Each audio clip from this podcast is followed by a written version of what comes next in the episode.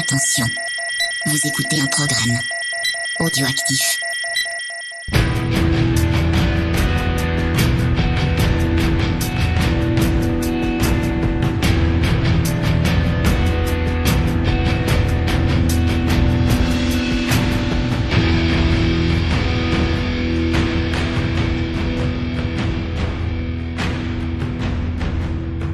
Camarades Bourrinos, nous revoilà déjà pour un nouvel épisode de Scoring. Ça y est, la régularité, on l'a.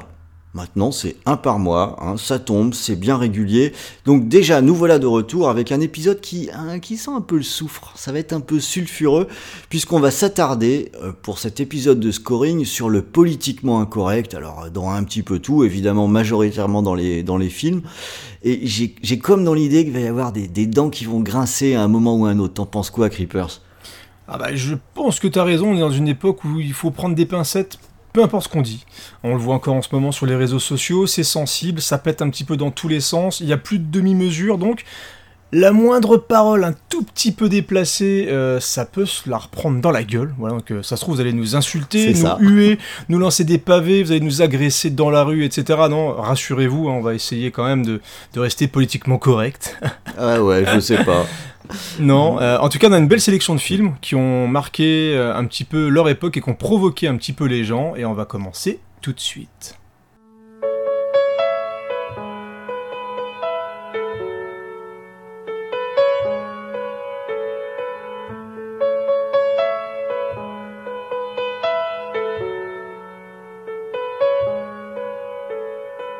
I miss you more than Michael Bay missed the mark when he made Pearl Harbor. I miss you more than that movie missed the point. And that's an awful lot, girl. And now, now you've gone away. And all I'm trying to say is Pearl Harbor sucked. And I miss you.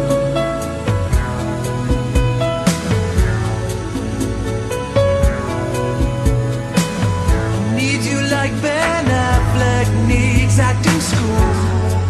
He was terrible in that film. I need you like Cuba Gooding needed a bigger part. He's way better than Ben Affleck now. All I can think about is your smile and that shitty movie too. Pearl Harbor sucks, and I miss you.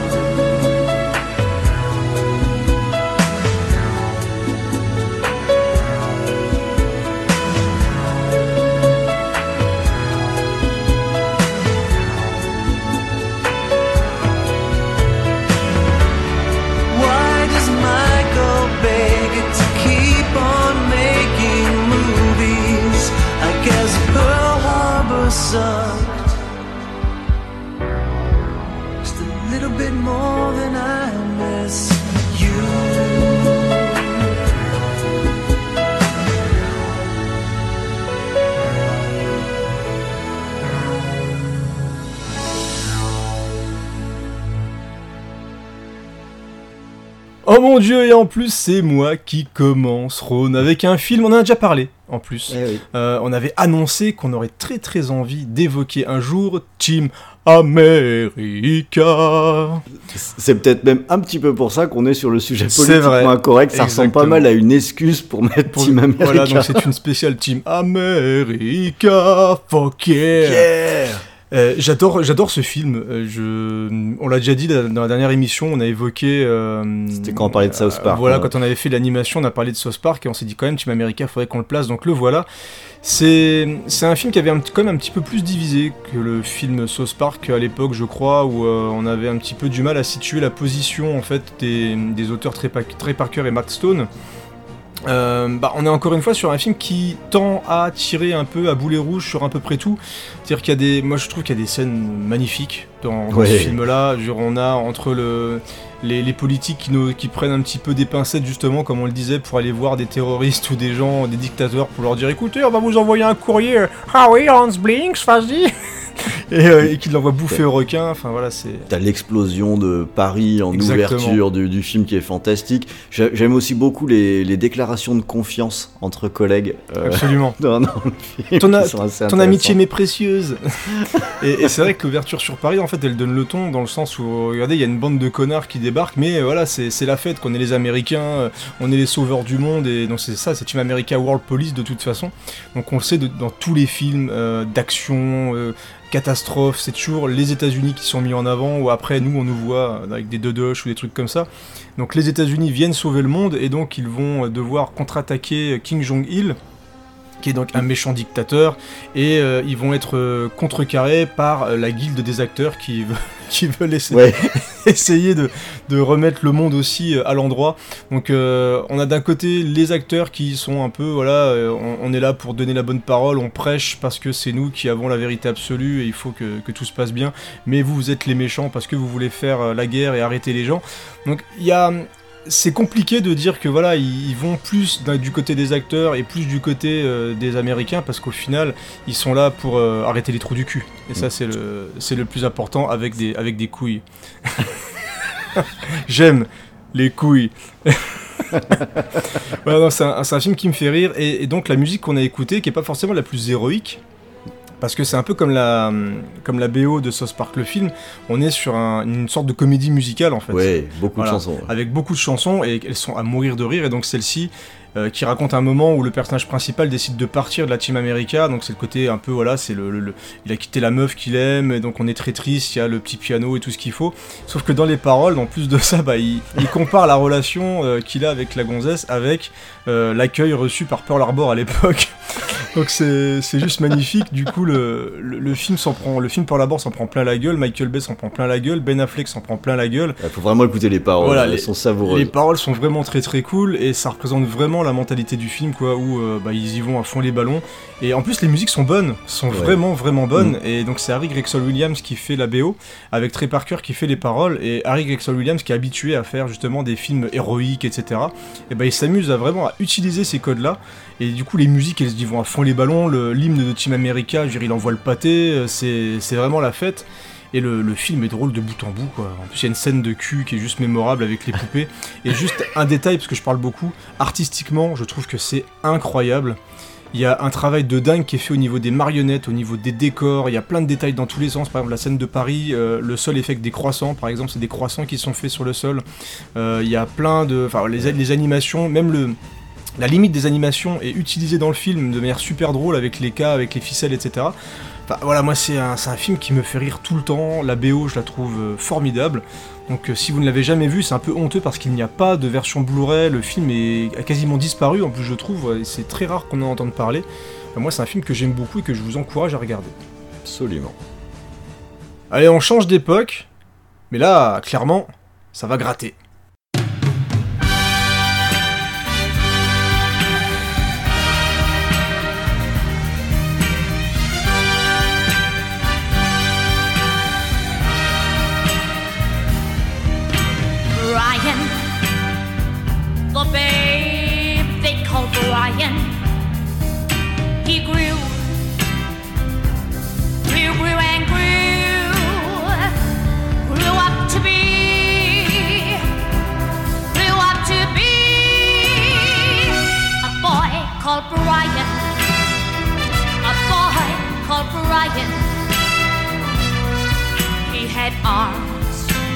Legs and hands and feet.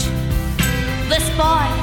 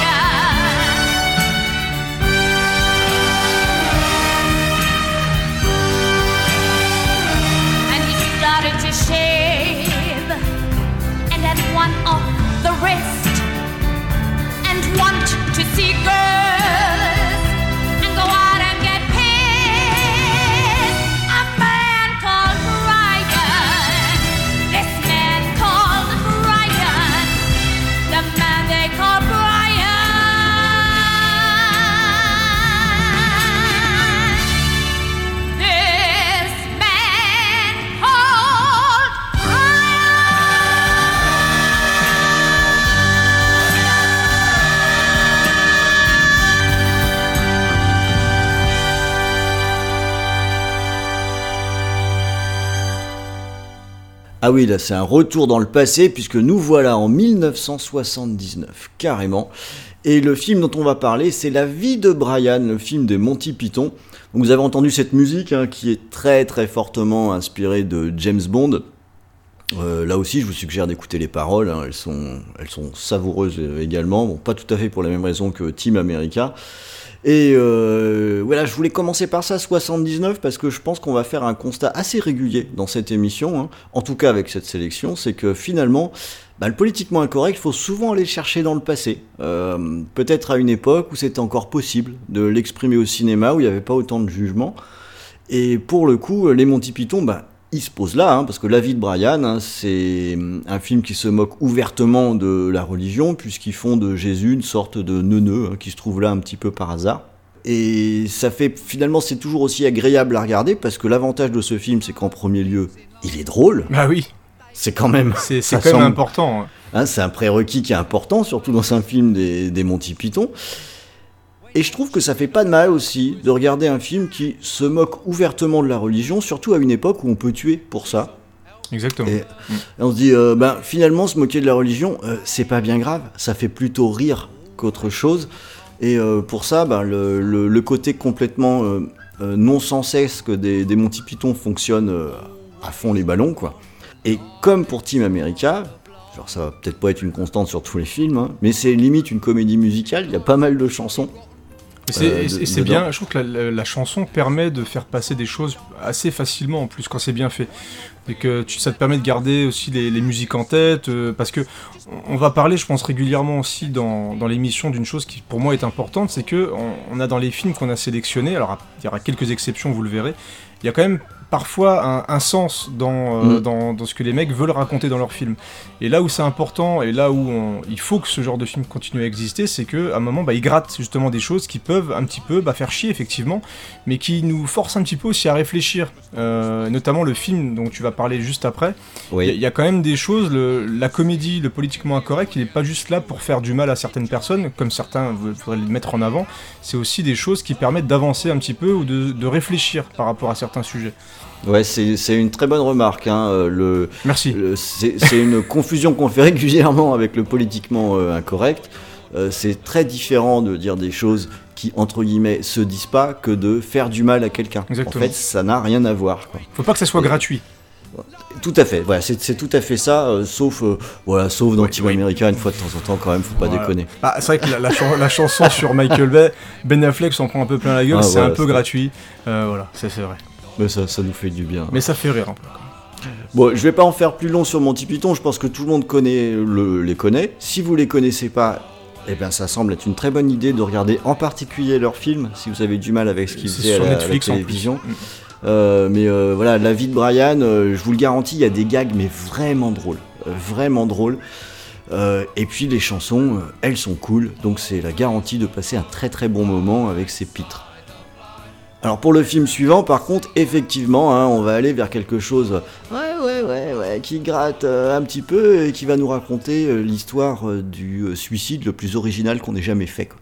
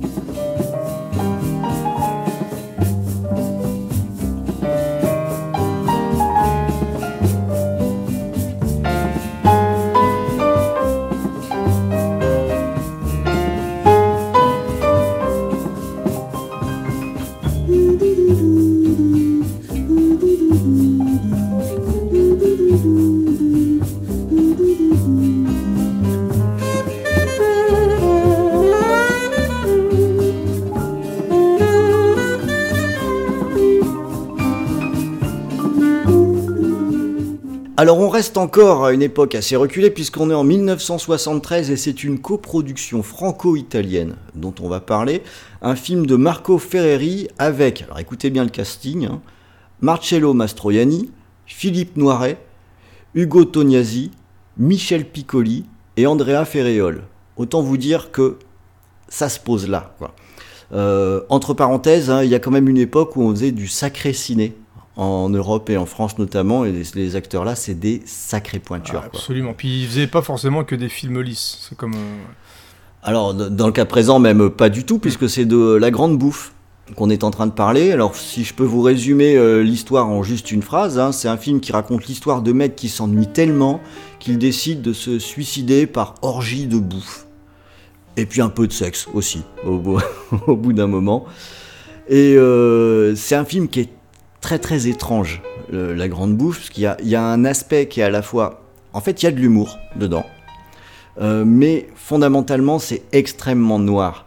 C'est un film qui va parler de décadence, euh, qui va aussi raconter comment finalement euh, le, on peut se flinguer par la consommation juste pour combler le vide de, Mm. de nos vies. Il y a un peu de la tristesse aussi dans Ah ce oui, film. Enfin, il y a un mélange de Ouais, beaucoup ouais. de choses. hein. Il y a des gens très désabusés. Et, et malgré l'ancienneté du film, moi, ça me donne la sensation que c'est un film qui a un message qui fonctionne encore euh, Ah bah, aujourd'hui même peut-être encore plus. Voilà, c'est ça. Ma- Maintenant, le mot d'ordre hein, de notre société, dans son ensemble, finalement, c'est d'être plus ou moins une machine à consommer. Et là, on a une logique poussée jusqu'à l'extrême avec ce film. Et, et ça marche, quoi. Et ça marche euh, ju- jusqu'à la fin. Même, euh, notamment, les, scènes euh, de sexe sont étrangement tristes. Alors voilà, c'est à la fois triste et particulier. Il y a enfin, énormément de choses. C'est quand même un ovni, euh, ce, film-là. qui, Alors, qui a, euh, qui, a, qui a marqué vraiment à la sortie. Les gens ont été outrés par, euh, C'est ça. parce que le film proposait justement à l'écran. Et c'est justement cette, le fait de mettre un petit peu bah, les- le nez dans le caca, hein, comme, on dit, comme on dit des fois, c'est de, le fait de montrer aux gens des fois que, bah, tout en abusant, les, en poussant les traits à fond, mais c'est c'est un peu mettre. Commencer à arriver d'une société qui commençait déjà à- à Ça comment dire, dérivait déjà. Voilà, on dérivait déjà dans la surconsommation, etc. Et le film le soulignait euh, en 1973.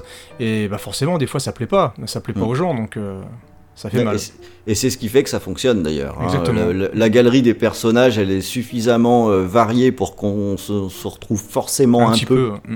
mm. dans au moins un d'eux. Alors le tout est accompagné hein, par euh, cette petite musique, là, cette ritournelle de Philippe Sard. Alors là, c'est à la limite la musique, elle se limite pratiquement euh, qu'à ça, mais c'est pas grave parce que ce petit thème, euh, il va bien rester dans la tête et lui par contre, bah, il est plutôt un peu festif, euh, un petit peu, un petit Un peu, peu joyeux. mm. Ouais, donc ça crée un, un décalage qui est, qui est- qui est assez intéressant. Euh, voilà, un film qui reste tout autant un ovni aujourd'hui, et puis, je le dirais peut-être régulièrement avec les films dont on va parler, un film qui, à mon avis, serait même pas envisageable aujourd'hui. Enfin, personne mettrait des ronds pour faire un, Ah non. un, tru- un truc comme ça, quoi. Donc c'est d'autant plus important que ces films continuent d'exister et, et puis qu'on les regarde, quoi. Allez, maintenant, euh, je vais redonner la parole à Creepers avec un spécialiste du poil à gratter et puis je dirais aussi un spécialiste du mauvais goût surtout.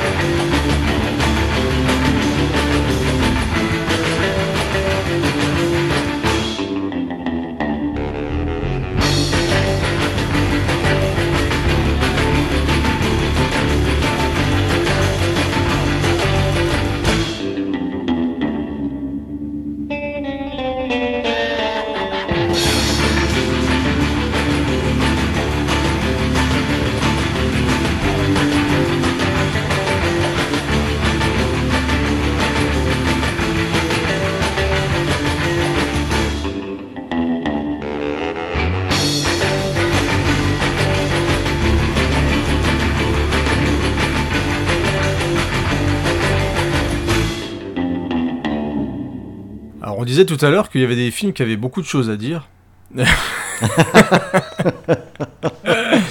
et, et là, au niveau politiquement incorrect, donc on a un film qui est à un moment, euh, un film à transsexuel qui mange du caca. Ouais. Voilà, il mange du caca, du caca de chien, euh, il le mange. Et pour la légende, euh, John Waters lui-même a dit que cette scène serait authentique. C'était euh, divine. Ouais. le- Tout à fait. Divine qui était un peu le- la muse de John Ouais. Waters. Donc on parle de Pink Flamingo, un film que j'ai découvert en DVD lors d'une réédition spéciale euh, John Waters. Et John Waters, voilà, c'est quelqu'un qui fait bah, des films avec trois fois rien, parce que j'ai regardé un petit peu justement comment le, le film avait été fait euh, à, à l'époque. C'est un film qui est estimé à 10 000 dollars, si je dis pas de, de bêtises. Donc c'est que dalle, dire que c'est vraiment filmé, bah, il y a, il y a- Ah, c'est l'économie de moyens, dire c'est presque une troupe d'acteurs filmés en direct et qui font un peu tout et n'importe quoi pour vous mettre un petit peu dans l'ambiance. Ça raconte l'histoire en fait donc de, Divine qui est un, transsexuel et qui euh, a été élue la femme, je crois, la plus euh, dégueulasse du monde. Enfin voilà, la, plus, euh, je sais pas comment dire autre chose. Et en fait, ça énerve du coup un couple de personnages qui aimeraient être encore plus dégueulasses qu'elle. Et il faut savoir que ce couple de personnages euh, donc euh, force des femmes à tomber enceintes, récupère les bébés, les vend à des couples lesbiens, euh, et en même temps avec l'argent qu'ils récupèrent, ils font du trafic de cocaïne dans les écoles. Ce qui est assez dégueulasse. Voilà, ce qui est un petit peu dégueulasse. Et, et donc, du coup, c'est un peu une surenchère de, de mauvais goût. Il y a plein de personnages complètement immondes. Ils ont tous des mœurs un petit peu particuliers. Il y en a un qui aime beaucoup les œufs cuits durs, euh, bah, des, des- des trucs un peu, un peu bizarres. Il y a des scènes de cul euh, qui sont pas forcément très très excitantes. C'est c'est pas filmé de la plus belle des manières, mais c'est un véritable ovni en fait. C'est barré. Hein. À l'époque où le film est sorti, c'était euh, distribué avec une plaquette. Je sais pas si t'avais entendu cette anecdote-là. C'était distribué avec une plaquette et avec des petites pastilles. Et quand on, on- au fur et à mesure du film, il y a, on avait des, des, des pastilles à gratter et ça a dégagé des odeurs. Donc je vous laisse imaginer euh, un peu les odeurs. C'était genre du vomi, de la transpiration, des trucs comme ça.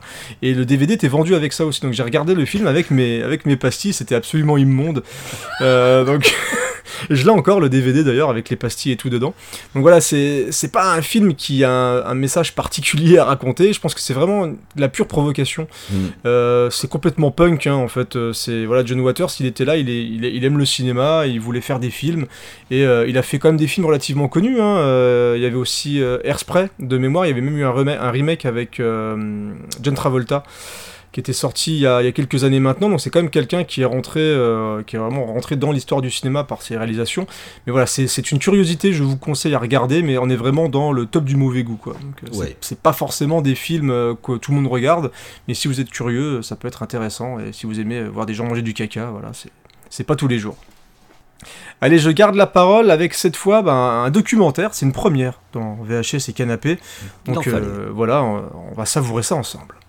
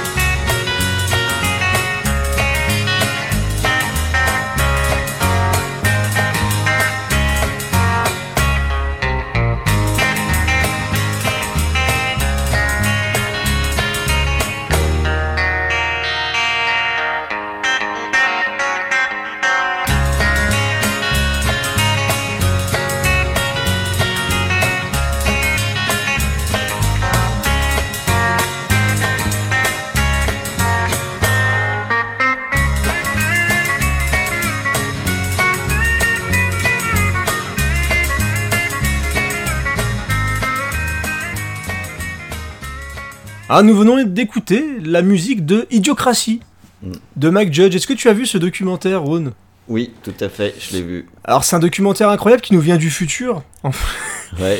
et qui nous montre une planète où bah, les gens arrosent leurs plantes avec euh, du Red Bull. c'est ça. Euh, parce que voilà, on leur fait croire que c'est quelque chose de bien. Non, voilà, Idiocratie, c'est un film de Mike Judge, donc le créateur de euh, Beavis et Butthead. entre autres choses. Euh, et c'est un truc incroyable parce que c'est un film qui se passe dans un futur assez. Alors, pas si lointain que ça, parce que c'est genre 2020 ou 2025, je sais plus. Mm. Et ça raconte l'histoire d'un mec lambda, en fait, qui euh, se fait congeler. Un soldat vraiment classique, qui se fait congeler, qui se réveille dans le, dans le futur et qui est devenu presque l'homme le plus intelligent du monde juste parce qu'il arrive à parler normalement, quoi. C'est c'est pas presque, hein, Ah, c'est l'homme le plus intelligent du monde. Et bah, c'est presque un documentaire de ce qui se passe sur Énergie 12. euh, euh, voilà, H24, quoi. C'est. C'est presque. Voilà, c'est un film qui, qui te décrit comment on en est arrivé au fait que le monde entier, c'est euh, les, les ch'tis à Mykonos. Voilà. C'est, on vit dans une presque une télé-réalité, les gens sont scotchés devant leur télé, ils se font livrer leurs trucs directement à la maison, donc comme je l'ai dit, ils arrosent leurs plantes avec du Red Bull. Le président, c'est, euh, comment il s'appelle euh, Ah mince, le mec qui Oh. joue dans, dans Brooklyn Nine-Nine, euh, Terry Crews. Ah, le président de la République, c'est Terry Crews, donc ultra baraqué, avec des cheveux, avec une perruque de dingue, qui raconte n'importe quoi. Ils Donc, savent pas comme, quoi faire de leurs déchets, ils vivent au milieu des poubelles. Voilà, ils vivent dans les Mm. poubelles et, euh, et ils ont deux mots de vocabulaire. Enfin, c'est c'est incroyable. Mais et on se dit qu'on est on est tellement proche de ça. Euh, Alors le, le film est pas euh, le film est très drôle, il y a vraiment des trucs qui sont très très marrants. Il est un petit peu inégal, je trouve, des fois au niveau du rythme, même s'il est assez court. Mais c'est un film qui est bourré d'idées, qui Mm. propose plein de choses et qui a envie de dire voilà, putain les mecs quoi, qu'est-ce qui se passe Attention, on est en train de glisser vers la merde quoi. On, est, on a déjà les, les- les chevilles dans la merde complètement, donc si on continue euh, comme ça, on va se retrouver comme le cheval de, de l'histoire sans fin quoi. La, la tête dans la merde, on pourra plus avancer, on va être bloqué. Et, et moi je trouve que c'est un film vraiment, vraiment intéressant qui est, euh, même si on est quand même sur des vannes des fois qui volent, qui volent pas super haut, on est quand même sur un, un truc qui est presque documentaire et un petit peu Bah, effrayant. Il y y a un truc intéressant avec ce film, c'est que bon, c'est une pure comédie, hein, Complètement. mais, mais finalement, euh, le fait de montrer que des gens euh, stupides, sans qu'ils n'en parlent à aucun moment, c'est presque un appel à la culture, Mais, mais, ce, film. C'est moment tu te mais c'est dis, trop ça. euh, en fait, c'est pas possible, c'est à ça qu'on ressemble si on choisit de ne pas être cultivé. Voilà, on- n'a pas envie de finir comme eux. Mm. Et, et en fait, il y a deux façons de voir le truc. C'est soit on se dit c'est marrant, c'est des cons et on rigole d'eux, soit on se dit, parce que c'est ce qu'on fait hein, quand on regarde des- les ch'tis à machin, c'est pas pour leur intelligence, c'est pour se foutre de leur gueule. Dire que les gens qui disent ouais, mais moi je regarde ça pour me vider le cerveau, désolé, vous regardez des cons, vous vous moquez d'eux, et limite pour avoir l'air plus intelligent qu'eux. Alors, je vais peut-être en Ouais. choquer certains, mais il y en a certains qui se sentent quand même plus intelligents qu'eux, ça les rassure presque. C'est-à-dire, je suis pas comme eux. Moi, je suis un peu, voilà, je, je- la Lune, je sais que c'est un satellite de la Terre, tu vois, alors qu'il y en a dans leur truc là, ils comprennent, ils savent même pas ce que c'est une planète ou, euh, ou limite qu'une poule fait des œufs, quoi. C'est, on en est presque là. Donc, au lieu de se rassurer à regarder des cons, bah, il faudrait peut-être aller au-delà. Euh, je pense que le, le message de, de ce film-là, c'est un petit peu ça. C'est essayons quand même de, bah, de, de sortir la tête de notre, de notre cul et, euh, et d'avancer, quoi. Donc, euh, ça serait salutaire. Je, vrai. je dirais. C'est vrai. S'il vous plaît, faites quelque chose. Euh, voilà, donc je pense que le message est passé. Mais moi, c'est un film, je pense que vous faut le regarder. Il est sur Netflix. Donc euh, jetez un œil à ce truc-là, c'est très rigolo. Et euh, voilà, et la musique est faite par Theodore Michael Shapiro, qui est un compositeur vraiment essentiellement de comédie, qui travaille beaucoup pour Ben Stiller, Jay Roach, Paul Feig. Donc euh, c'est pas le score est pas monumental. Il y a beaucoup de musiques justement qui viennent aussi de groupes assez connus. Mais euh, rien que le fait de pouvoir parler d'idiocratie, c'était important. Allez, je redonne la parole à Ron avec un jeu hyper important et qui pourtant ne paye pas de mine du tout.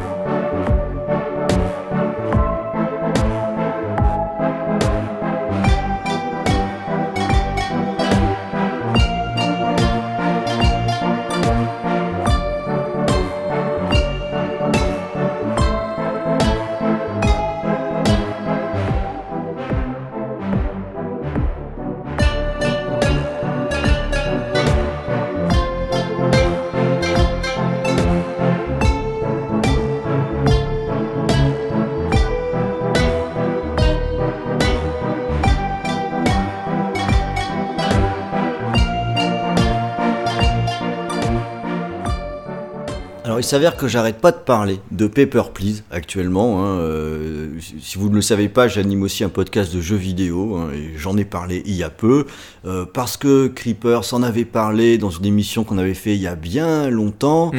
Euh, j'ai entendu les copains de Backlog en parler aussi. Je me suis dit mais j'y ai toujours pas joué, donc je vais jouer à Paper Please et je l'ai essayé et j'ai trouvé ça formidable. Ah, c'est vraiment formidable.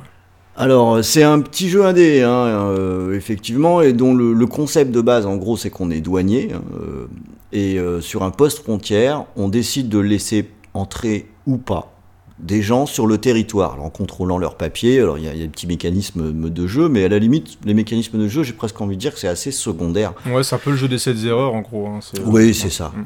C'est ça, mais ce qui est vraiment important, c'est qu'on a, on se retrouve à faire des choix, et des choix qui sont assez compliqués, parce que le jeu nous met face à notre propre euh, morale. Mhm. Euh, le, le choix fondamental qu'on va devoir faire régulièrement, c'est soit on laisse parler notre humanité pour des gens qui veulent franchir le poste frontalier, mais les conséquences peuvent être pour notre famille, Mhm. euh, ou alors on les bloque et ça va aller mieux pour nous.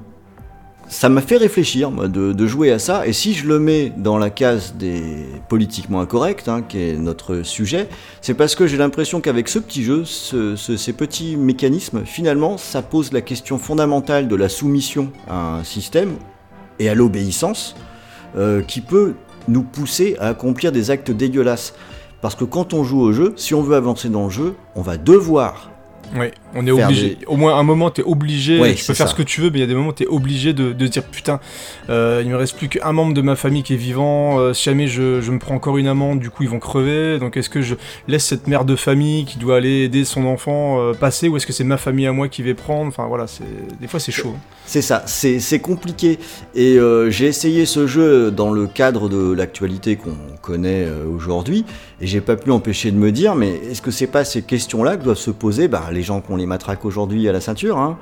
Et je me dis que la réponse, elle est pas si évidente, euh, parce que finalement, ça nous laisse un peu face déjà à nos responsabilités, comme c'est dans la vie. Et la question que nous pose ce jeu tout bêtement, dans une certaine mesure, c'est quelle est notre limite? Est-ce que je peux me regarder dans la glace le soir euh, quand je rentre à la maison Et là où c'est fort, c'est que dans un processus ludique aussi simple, je vois pas comment on ne peut pas se poser des questions et des questions qui dérangent un petit peu en plus. Euh, quand que on j'ai- joue à Paper j'ai du mal à imaginer quelqu'un qui joue comme un jeu classique, c'est-à-dire vraiment qui veut essayer d'aller le plus vite, euh, le plus vite possible ou je sais pas quoi. Je pense clairement que bah, après peut-être que je dis une connerie, mais je pense clairement que t'es obligé à un moment en jouant à ce jeu de, de te poser des questions en fait. C'est ça. Et pourtant, je sais pas si tu l'as dit, mais en plus en termes de visuel, c'est très sommaire. Oui, oui, Et- ah oui, il n'y a pas grand chose. On, a, on a le poste, la guérite, Ouais. on a le. Quand on compare les papiers, on a une vue extérieure. C'est presque monochrome en fait, Ouais. c'est-à-dire que tu vois vraiment les, les personnages sont vraiment. euh, mais t'arrives quand même à les, ça les rend humains, c'est-à-dire qu'il y a même des moments où on te pousse même à du voyeurisme, parce que tu peux ou pas utiliser l'espèce de scanner pour les voir Mm. nus, euh, et ils savent que tu peux l'utiliser ou pas, donc il y a plein de petits détails qui poussent vers le voyeurisme, vers le ouais, qu'est-ce que tu ferais toi dans ce, dans ce cas-là, c'est-à-dire que, que- quel est effectivement ton, ton choix, euh, sachant qu'il peut y avoir des conséquences super graves, parce que tu peux laisser passer un mec qui va se faire exploser juste après, provoquer des morts, enfin il y a, y, a plein de- y a plein de petites touches intelligentes dans ce jeu-là qui, Mm. qui fait que ouais, tu, bah, tu, tu réfléchis en fait. En tout, en tout cas, c'est à peu près l'inverse d'une description euh, manichéenne avec euh, il y a le bien et le mal. Mhm, ouais. C'est- pas du tout ça. Et euh, voilà, c'est en ça que ça en fait un jeu un peu spécial, un petit peu en marge de, de ce qu'il peut y avoir. Alors ça se trouve pour vraiment pas grand chose. si vous aimez bien les jeux vidéo, bah, moi je conseille Paper Please. C'est quand même une, une expérience qui est vraiment intéressante. Absolument. Allez, pour continuer maintenant, eh bien, je vais vous parler d'un grand classique du film de guerre.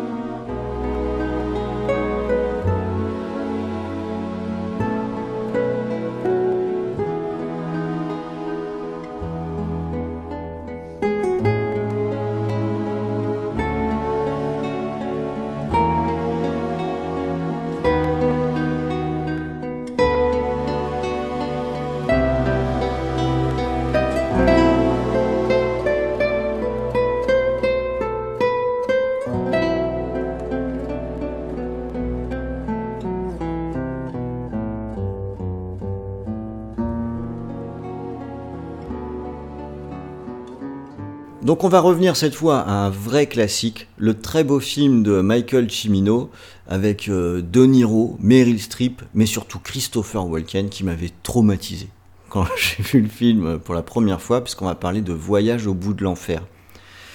Alors c'est un film qui se penche sur le retour à la vie civile pour les combattants du Vietnam, un peu comme Rambo, quoi. hein. Mm.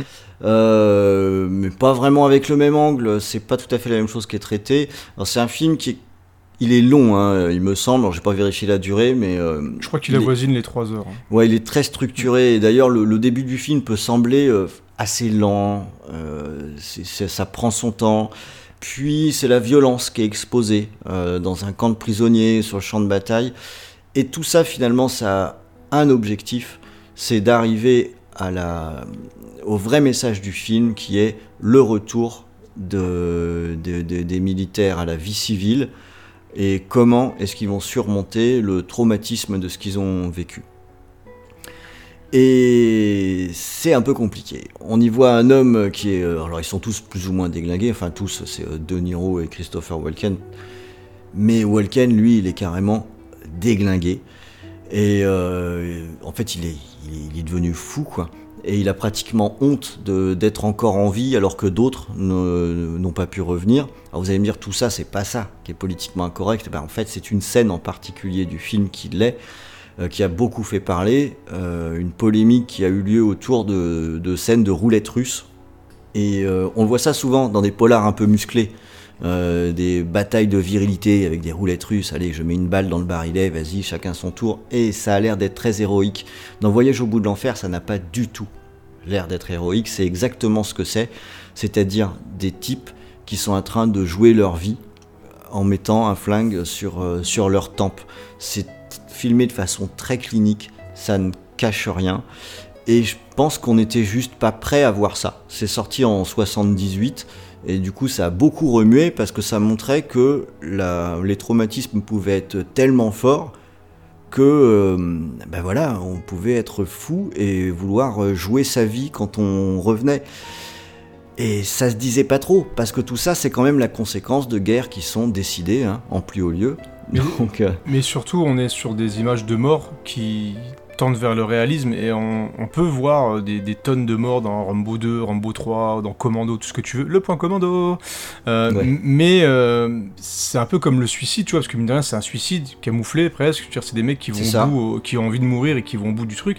Et comme c'est comme dans beaucoup de films où on montre la mort de manière réaliste, les, les gens ne l'acceptent pas en fait. c'est ça, dès que c'est réaliste, c'est compliqué. hein. Voilà, dès que c'est réaliste, c'est compliqué. Le fait de montrer bah, que de- des gens ont été détruits par quelque chose qui a été mis en place par l'État ou tout ce que tu veux, bah, automatiquement ça provoque un petit peu d'étoilé. Et le fait de montrer aux gens bah, que la mort c'est pas drôle, euh, que c'est pas fun et qu'il faudrait faire quelque chose pour ces gens-là, bah là c'est beaucoup plus compliqué parce que du coup ça demande quand même déjà beaucoup plus de réflexion derrière tout ça.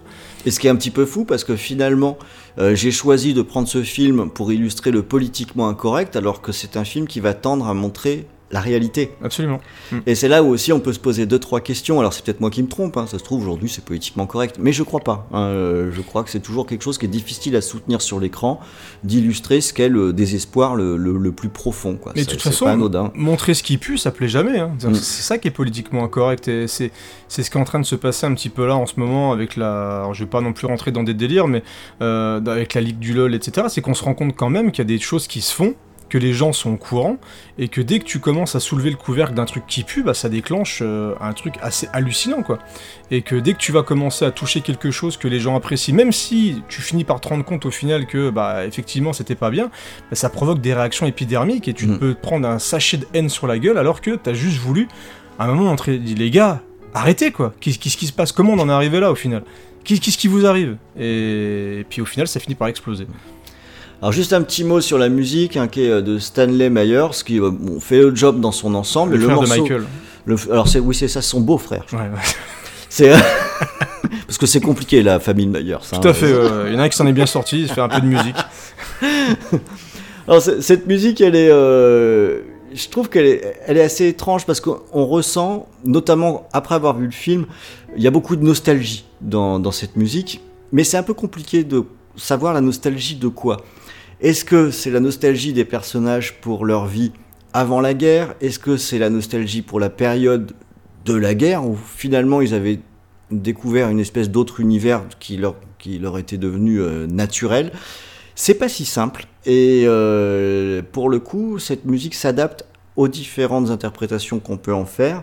Et en tout cas, elle a une sacrée charge. hein, euh, et elle fonctionne vraiment très très bien. C'est une très belle façon, no- notamment, de clôturer le film quand on l'a terminé. Pour la suite, on va aller dans les jeux vidéo. On va y revenir avec un petit peu plus de légèreté, si je peux dire, en tout cas avec quelque chose de beaucoup plus potache.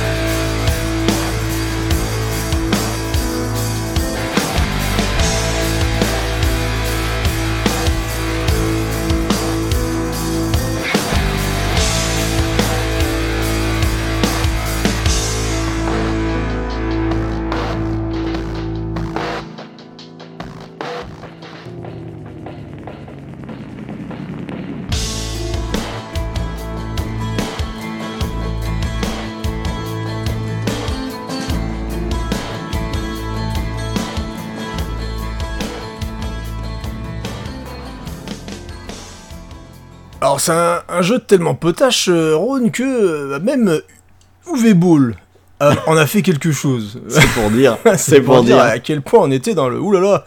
Il faut provoquer quoi, parce que UV Ball dans, dans la provoque c'était un petit peu le roi. On aurait même pu d'ailleurs mettre un film d'UV Ball là-dedans, parce que Ouais, mais c'est peut-être parce qu'on n'avait pas envie de parler Ball. Ouais, peut-être parce qu'il fait, il a quand même fait beaucoup de merde. Euh, Uwe Boll, d'ailleurs, il a tenté de faire du politiquement incorrect, mais euh, en vain avec son Rampage. Rampage, ah ouais, ouais. mais alors ça, c'est dans, dans le cynisme là, j'ai- même pas envie d'en parler tellement il m'avait énervé son film. Et dire qu'il y en a qui trouvent que c'est son meilleur film. Euh, ok, donc euh, Postal 2, euh, jeu vidéo. Alors là, dans le côté sale gosse, euh, bac à sable un petit peu con, je pense que ça se pose là. Ça. Euh, là, ça fait vraiment partie des, des jeux ou des trucs où je vais prendre un petit peu de pincette parce que euh, j'ai envie de dire, ça fait partie des jeux un peu comme le, tu sais, le jeu qui a fait polémique aussi où tu vas massacrer tout le monde de manière un petit peu plus froide. euh, je ne sais plus comment ça s'appelle avec le mec habillé en noir, genre heavy metal, et qui sort dans la rue, qui tue Ah oui, des oui, innocents. oui, oui.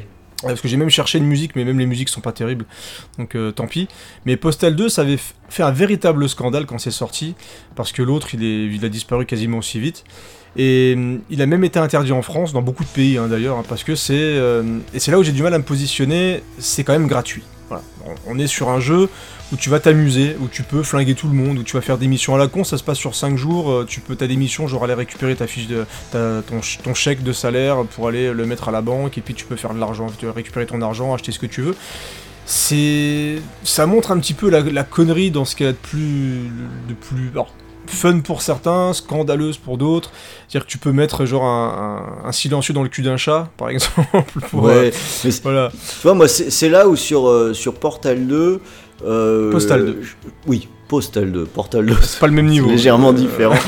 Mais euh, Postal 2, je pense que c'est- surtout con en fait. Ah, c'est très con. ouais. Le, et, et que c'est tellement euh, exagéré que enfin, je comprends pas trop qu'on en ait fait à ce point-là tout un plat. Bah, automatiquement, quand tu commences à tuer de toute façon des innocents, et je crois que c'était un peu une époque où ça puait un peu hein, au niveau du jeu vidéo, je crois, donc euh, il y avait quand même pas mal de scandales un peu en tout genre.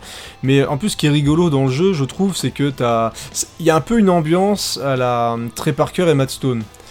C'est-à-dire que dans certains trucs, genre tu vas croiser des, euh, genre des manifestants justement qui sont contre la violence dans le jeu vidéo, mais qui vont être eux-mêmes violents dans leur démarche. Donc Ouais. tu vois, c'est rigolo, je trouve. C'est vraiment un peu comme tous ceux euh, qui vont manifester et au final, bah, ils finissent par euh, faire plus de dégâts que ce qu'ils veulent, euh, ce qu'ils veulent dénoncer. Quoi. Donc c'est un petit peu marrant. Euh, et t'as aussi euh, des, des gens qui manifestent pour euh, le, je crois pour le papier. Du coup, ils brûlent des bibliothèques. Enfin, je sais plus. Il y a plein de délires un petit peu comme ça. Il y a plein de blagues à la con, à gauche, à droite. Et après, les, les développeurs du jeu c'est un petit peu défendu en disant bon bah oui, mais si vous voulez finir le jeu sans tuer personne, vous pouvez. Ouais, bon, ok, mec, euh, bon, si tu veux, quoi, mais bon, je pense que globalement, t'as quand même pensé le jeu pour euh, faire un défouloir absolu, un petit peu à la con, avec une ambiance un petit peu punk. Donc, euh, voilà, c'est. On va dire que chacun peut se faire son opinion. Je peux comprendre les gens qui trouvent ça gratuit. Après, je peux comprendre que plein de gens s'en amusent. Il y a eu plein de modes de jeu qui sont sortis euh, à côté, etc. D'ailleurs, Mm. la musique qu'on a écoutée vient d'un- d'une d'une extension en fait du jeu qui est dans un univers un petit peu post-apo. Voilà, donc c'est une musique qui est composée par euh, Sick Irony, donc ambiance post-apo avec des gens qui sont un peu modifiés, etc. Enfin, des trucs assez, assez classiques. Mais euh, voilà, il, est- il était important, je pense, de revenir sur ce jeu de, de bon goût. Et d'ailleurs, le titre postal euh, pour la fait référence en fait à des massacres de masse, euh, Going Postal. Donc euh, voilà, c'est ils ont quand même cherché un petit peu à voilà provoquer un petit peu à faire Ouais. parler, je pense. Ils ont un peu cherché la merde. Ouais, je pense quand même un petit Mm. peu. Allez, je vais rester dans la polémique, je reste dans le jeu vidéo, mais cette fois avec un jeu qui n'est jamais sorti.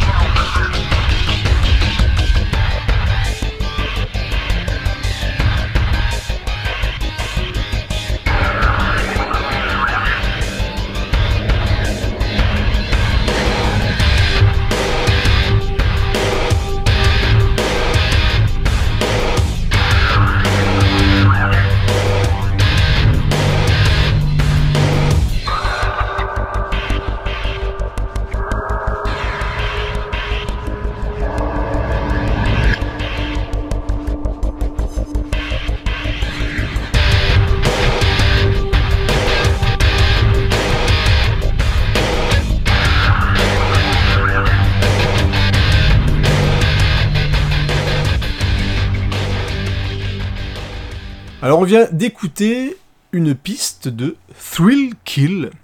Euh, et mon ami Ron disait que effectivement les musiques étaient assez abouties pour un jeu qui n'était jamais sorti. Donc il faut savoir que ce jeu était à 99,9% terminé.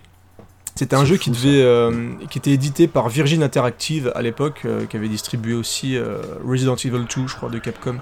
Ainsi en- que Cool Spot. 1, ainsi que Cool Spot, exactement. un jeu qui avait fait polémique aussi, ah non, je déconne. Euh, et Thrill Kill, c'était un jeu de combat à 4 où on jouait des, euh, des tarés, des tueurs psychopathes. Il y avait un peu une ambiance à la euh, Twisted Metal. Ouais. Dire qu'on avait, voilà, on avait Mm. des, des tueurs en série, on avait euh, des, des tueurs de masse aussi, on avait des psychopathes, on avait des violeurs, des trucs comme ça. Donc, voilà, une ambiance très bucolique. Avec bah, des décors qui étaient très gore, très sales, puants, qui suintaient. Alors, qui suintaient PlayStation 1 hein, quand même, donc euh, voilà, attention, c'était pas non plus des, des Qui décors de, de Qui dingue, suintait du pâté, du coup. ouais, qui souhaitait du pâté de pixels. Voilà. Le pâté, fameux pâté de pixels. Et donc, bah, le jeu, il y a eu des previews, etc. Et bah, il a été annulé euh, parce que, bah, effectivement, c'était un petit peu la merde. Et euh, on était à une époque où Famille de France était un petit peu virulente au niveau du jeu vidéo. Donc, c'était un jeu clairement destiné à un public mature. Hein, c'était pas non plus un jeu pour les enfants, etc. Mais euh, voilà, ça avait provoqué un petit peu tout le monde. Le jeu était trouvable assez rapidement sur internet et on se l'était procuré avec un pote parce qu'il suffisait à l'époque de faire une petite manip avec la PlayStation 1 pour swapper les disques euh, pour jouer facilement aux jeux gravés. Et euh, bah, on y avait joué. Euh, alors on n'y a pas joué énormément parce que c'était pas un jeu au final qui était hyper intéressant, mais il y avait un petit peu, il y avait des finishims un petit peu comme dans les Mortal Kombat. Mm. Euh, c'était euh, assez rigolo, il y avait un petit peu de mise en scène et les musiques étaient assez bonnes justement. Et l'ambiance bah, était un petit peu unique, puisqu'à part Mortal Kombat, il n'y avait pas beaucoup de jeux justement qui proposaient une ambiance un peu mature comme ça, un petit peu violente, ambiance film d'horreur, etc. Donc euh, moi j'avais passé un, un moment plutôt sympa, et vous pouvez le trouver même encore maintenant, je pense Real Kill PS1, si vous avez une vieille play et que vous voulez tenter la chose. Voilà, euh, j'avais hésité avec ça et Manhunt, mais Manhunt, euh, voilà, c'est un jeu que j'aime beaucoup et qui est aussi clairement politiquement correct, mais euh, je voulais placer un petit peu de Thrill Kill. J'ai quand même parlé de Manhunt. Ouais, tu l'as dit quand même. Ouais, je suis quand même content. Alors là, Ron, tu vas nous parler d'un film. Alors là, clairement, s'il y a un film qui a fait parler de lui à sa sortie, eh ben, c'est bien ce film de ce bon Gaspard.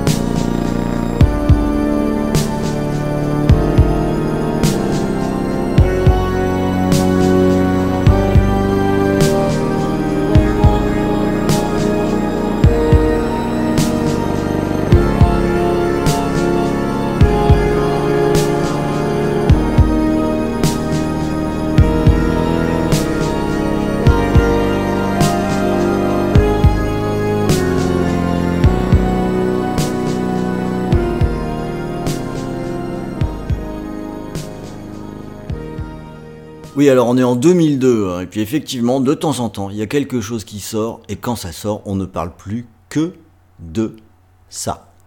Et c'était le cas pour Irréversible, euh, le film de Gaspard Noé, euh, qui, il faut le dire, n'y est pas allé avec le dos de la cuillère. Ah non, avec le, le dos de l'extincteur par contre. Ouais, c'est plutôt ça. Alors c'est un film qui nous raconte euh, sur une narration à rebours une vengeance suite à un viol. Je crois que c'est ça en gros, j'ai bien résumé. Ouais, ouais, c'est clairement ça.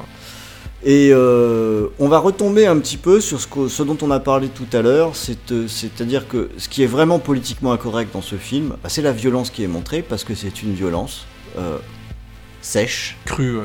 Mm. crue, Sans. c'est pas, il n'y a pas de fioriture, il n'y a pas de, il a rien de sexy là-dedans, il y a rien d'héroïque. Et ça va un petit peu plus loin parce que le film va mettre en parallèle la violence d'un d'un viol affreux avec la violence d'un passage à tabac affreux. Et en tant que spectateur, c'est très inconfortable. Mais tu, Euh, sais, tu sais ce qui est inconfortable aussi, parce que j'y pense là, en, en lisant un peu ton texte et en repensant au film, c'est que c'est typiquement le genre de film pour moi qui peut aussi euh, faire ressortir des trucs dégueulasses chez les gens qui, qui le voient. Euh, je pense par- particulièrement, je me rappelle qu'à l'époque, justement, dans la scène de viol, tu- les, les personnages, en fait, ils vont dans une fête et ils, sont, donc, ils sont habillés de manière, elle est habillée de manière très sexy, tu vois, Monica Bellucci. Et c'est typiquement le genre de film où tu pourras entendre des mecs dire ouais, mais elle avait qu'à pas s'habiller comme ça, ou des trucs de ce genre-là, ou elle l'a bien cherché, ou tout ce que tu veux, quoi. Et on est ce ce genre de film-là provoque dans, chez les spectateurs, chez les critiques, euh, il n'y a pas de demi-mesure. C'est-à-dire que c'est soit t'as des mecs qui vont être à fond dedans, soit des mecs qui vont cracher et raconter un peu tout et n'importe quoi sur le film. Je sais pas si tu vois Ouais. un peu ce que, ce Oui, que je veux ben dire. oui, mais c'est à nouveau, c'est le problème, c'est que ça renvoie à une réalité. Mm. Voilà, Ouais. ça renvoie à une réalité. Et euh, le, le film, il est compliqué parce que on- ça nous met dans une position qui est, qui est de fait euh, politiquement incorrecte. La bonne façon de faire, la bonne morale, c'est de condamner euh, toute violence. Mais dans ce qu'on nous montre finalement, est-ce qu'on n'en arrive pas à dire, bah, il l'a mérité son extincteur? Et puis il y a plein de niveaux de violence en plus. Ah. Euh, dans la scène du viol, t'as- on voit un personnage à un moment qui arrive derrière et qui aurait pu l'aider. Et là, tu te dis, mais est-ce que tu l'aurais fait? Tu vois C'est est-ce Ouais. que, tu- est-ce que toi, tu y serais allé? Est-ce qu'au moment où euh, personne t'a vu, est-ce que tu peux discrètement, parce qu'on voit pas le visage de la personne, c'est une ombre. On voit une ombre au fond du plan et elle s'en va. Et tu te dis, ouais, quel lâche, quel bâtard, ce que tu veux, mais ça te pose la question du, et toi Qu'est-ce que t'aurais fait quoi? C'est- vrai que, enfin, c'est pas surprenant que ce film est en remué, parce que voilà, t'as encore repris un exemple. C'est un film qui nous interroge en tant que spectateur, et c'est pas confortable de regarder Ah, Irréversible. Voilà. Quand on regarde Irréversible, on n'est pas bien, et on n'est pas bien, et c'est le but de Gaspard Noé. Hein, faut pas s'y tromper, et c'est ce qui fait que c'est un excellent film en fait. Et Même dans la mise en scène. hein, Alors ouais, j'allais y venir. Mm. Euh, c'est formidablement réalisé. Euh, alors quand on le regarde la première fois, on n'y pense pas, parce qu'on est tellement embarqué dans le truc et pas très bien dans le fauteuil qu'on va pas regarder ce que fait Gaspard Noé. Mais bon sang, c'est quand même quelque chose. C'est à la fois direct, très sect, tout en étant très stylisé. Et tout fonctionne là-dedans, avec notamment un casting, euh, enfin euh, super. Moi, notamment Cassel que j'apprécie pas des masses dans la majorité de ses prestations. Là, je trouve qu'il est impeccable. Euh, Dupontel, impeccable. Monica Bellucci, enfin bon, j'adore Monica Bellucci par contre. Et c'est accompagné par une bande originale aussi qui joue un rôle assez important dans le film. Euh, donc qui est l'œuvre de euh, Thomas euh, Bangalter. Alors j'ai cru comprendre que c'était un des deux Daft Punk. Alors, celui qui a quel casque? Voilà, je, je crois que c'est celui, je crois que c'est celui de gauche. Ah oui, oui, oui. Oui, je suis pas sûr, hein, je suis pas Ah ouais. sûr. hein. Et c'est les, les musiques sont parfaites.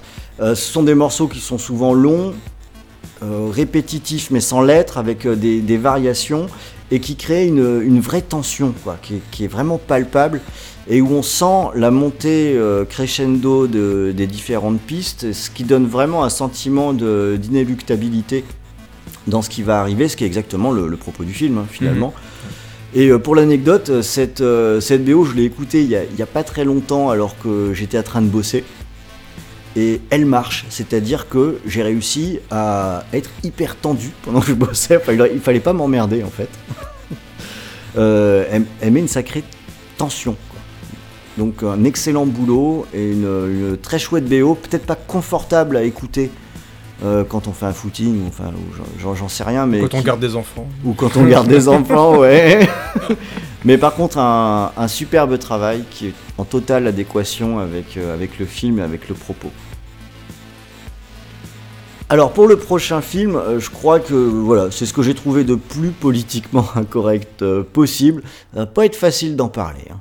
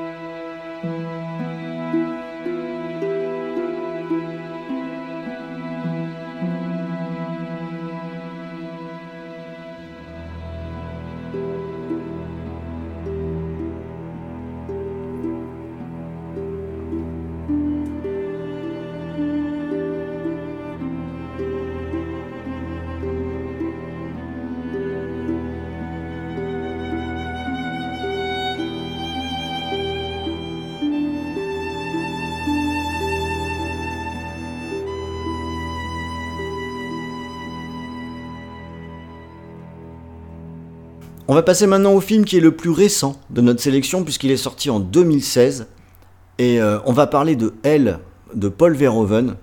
Alors Paul Verhoeven, hein, euh, lui c'est euh, Monsieur Provocation. Ouais, clairement. Je crois Ah, que voilà. tous ces films, il y a au moins un, détail au ça. moins qui fait que. Je pense que quand il avait deux jours, il faisait des doigts à sa mère. Parce que même dans Holoman, le mec, il arrive à glisser des trucs un peu tordus, tu vois. C'est exactement. Ouais. Exactement.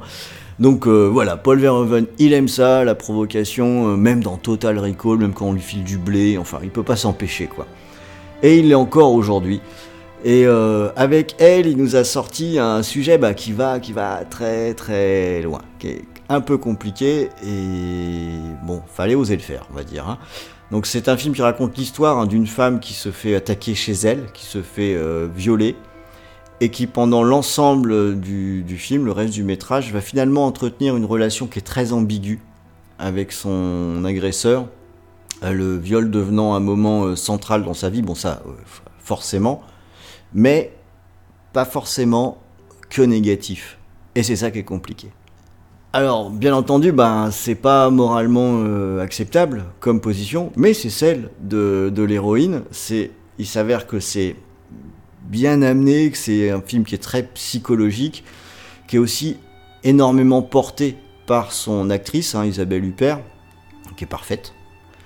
Euh, et j'ai envie de dire peut-être heureusement que qu'elle est là, c'est elle donne la caution, j'ai envie de dire intellectuelle euh, au film qui fait qu'il va pas se faire défoncer parce que euh, finalement il ne dénonce pas le viol. Et c'est là où c'est un peu compliqué et que je voulais quand même prendre ce film parce que c'est pas un film qui dénonce ou ne dénonce pas en fait. Il prend pas position.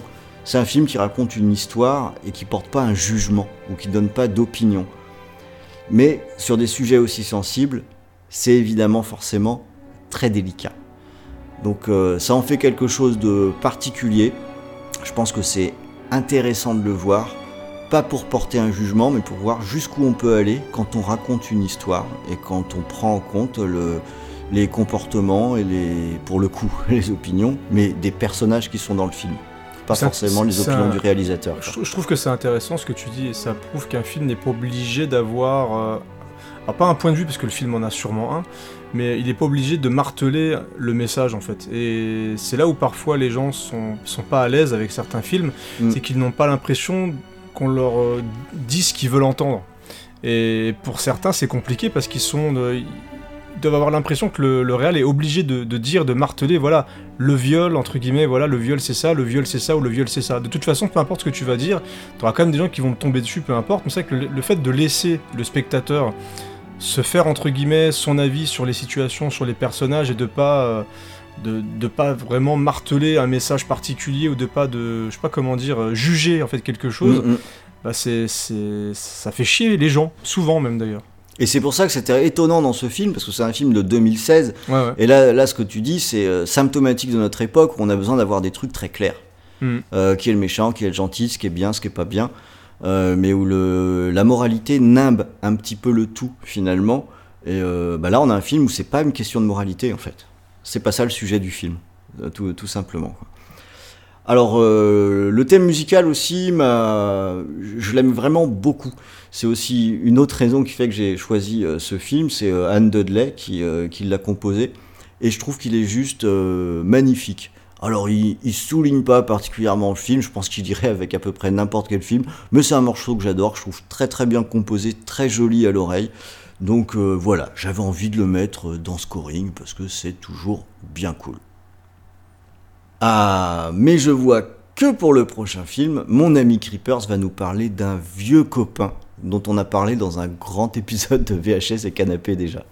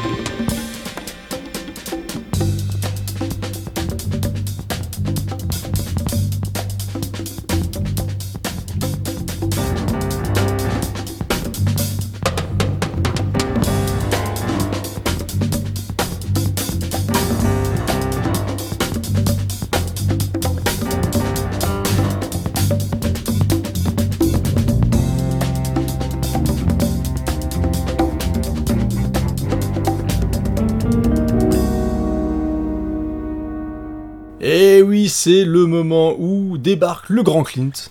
Eh oui, Clint Eastwood. Alors je pense que en, en tant que mec politiquement incorrect, il, il se pose un peu là quand même, Clint Eastwood. Parce qu'il fait chier les gens quand même, Clint Eastwood. Ouais, Il, il- il fait chier quand même. Clint- Parce que bah, le mec, il est là et puis bah, il continue de, bah, de dire ce qu'il pense, il continue d'avoir- d'avoir un avis. C'est un mec qui a de la bouteille, donc euh, qui a pas envie de se laisser emmerder aussi par, par la jeune garde qui veut lui dire ce qu'il faut faire. Et ça fait chier. Et ça fait, clair. et ça fait tellement chier d'avoir un, un vieux poil à gratter qui a encore, euh, qui a encore de la vivacité, qui a encore des choses à montrer au, au monde. Et bah que bah, il y a encore il y a pas longtemps, bah, Télérama a fait le petit papier pour dire Eh, rappelez-vous, vous êtes en train de dire que la mule c'est bien, mais en fait euh, Dorti- Dortiari c'est quand même un, un facho. Bon, calmons-nous. Ah, on en est encore là quand même. hein. Ah même, oui, on- même on parle d'un film de, de quoi? De 71 et Ouais, on non, en mais- est encore à une analyse aussi raccourcie. Ouais, raccourci parce que, enfin, on a quand même aussi la preuve que c'est Clint Eastwood, c'est pas un mec qui est si euh, simple à, à discerner, on va dire. Mm. Et c'est pas parce que t'as, tu peux avoir des avis tranchés sur quelques sujets que t'es forcément un facho. C'est quand même triste d'en arriver là. C'est-à-dire que peu importe Bah, maintenant c'est- ce que tu fais, t'es catalogué. C'est-à-dire si tu C'est n'aimes c'est pas un, c'est un dévoiement là. Enfin, le, le- le terme de fascisme, euh, si je peux encourager euh, tous nos auditeurs à ouvrir un dictionnaire et regarder de quoi il est question euh, quand on C'est- utilise le mot facho, c'est ça a un vrai sens quand même. Gardons de la, Ouais. me- de la mesure, quoi. Il faut arrêter de, juger des fois les, gens sur euh, une citation trouvée il y a 30 ans, euh, je sais pas où. Arrêtons de mettre des étiquettes à telle ou telle personne que vous avez croisée une fois quelque part et qui n'a pas la même, opinion que vous, enfin, tout simplement. Enfin, à un moment, il je pense qu'il faut creuser un petit peu plus. Je pense que sa filmographie parle pour lui aussi. Enfin, euh, et rien qu'un personnage comme Dirty Harry, je pense qu'il y a suffisamment de nuances dans tout ce qui est euh, raconté dans Dirty Harry pour quand même se dire que voilà, c'est pas aussi simple que ça. Et ce qui est, euh, je pense que ce qui fait chier aussi les gens, c'est qu'on arrive à rendre ce que fait le, les, les films de l'inspecteur Harry fun avec des, des sujets ou des, des déclarations qui sont quand même assez particulières parce que le personnage de Dirty Harry, vous avez fait une émission dessus donc on va pas non plus Mm. s'étendre énormément mais voilà des citations comme euh, vous savez moi un mec qui court derrière une gonzesse la queue à l'air avec un couteau dans l'intention de la violer voilà euh, j'attends pas je sais plus c'est quoi la citation complète je l'avais Ouais. mis sur euh, C'est qu'il travaille pas pour l'armée du salut. voilà, il euh, travaille ouais. pas pour la Croix-Rouge. C'est. Tu- à un moment, il y a une logique là-dedans. Qu'est-ce que tu veux dire à ça? C'est imparable. Et il y a plein de trucs, en fait, dans ce film-là, bah, qui fait chier. Et ça fait chier les gens quand tu dis à un mec que, euh, moi, les, les gens comme toi, c'est comme les merdes de chiens, je les écrase avec mes bottines, tu vois. Des...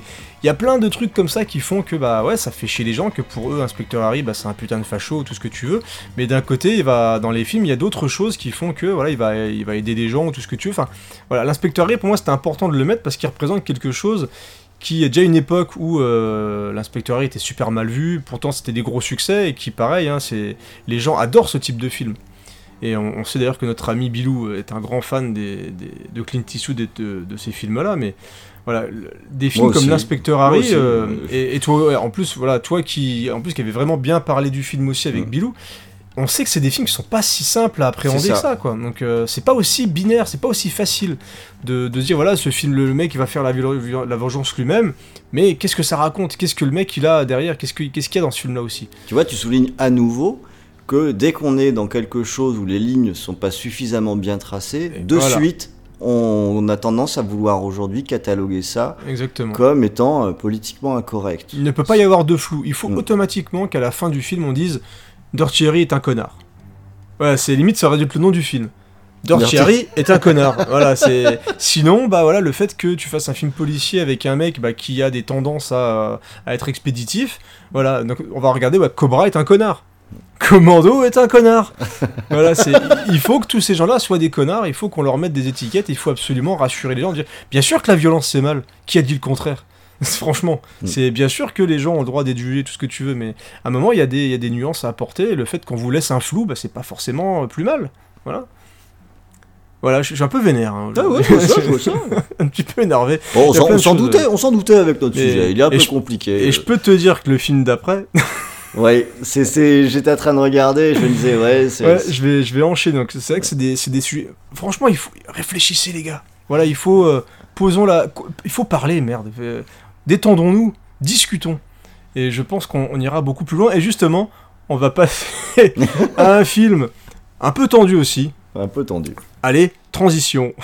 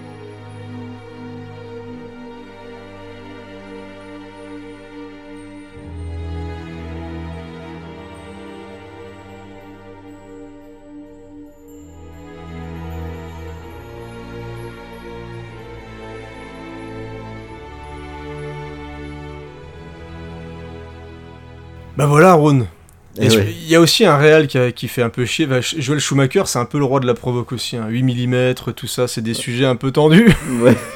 Même dans Phone Game, hein, c'est un peu voilà, c'est un peu particulier comme euh, la, la morale un peu tendue de, de Phone Game par exemple avec Colin Farrell. Et donc Chute libre, pour ceux qui ne connaissent pas, on vient d'écouter donc une musique de Chute libre. Et c'est un peu, en ce moment, je suis un peu comme le mec de Chute libre, c'est-à-dire que il y a des moments où, en fait, Chute libre, je l'ai mis dans mon truc sur euh, quand j'ai quand j'ai parlé du film sur Twitter, c'est un peu la voix que t'as dans la tête, mais te la libère en fait. Ouais. C'est l'histoire de la voix dans ta tête qui en a marre d'attendre dans les bouchons. C'est la voix dans ta tête qui en a marre qu'on te prenne pour un con. Tu vois, c'est de dire, mais Mm. tu me prends pour un con, je, je vais te défoncer la gueule.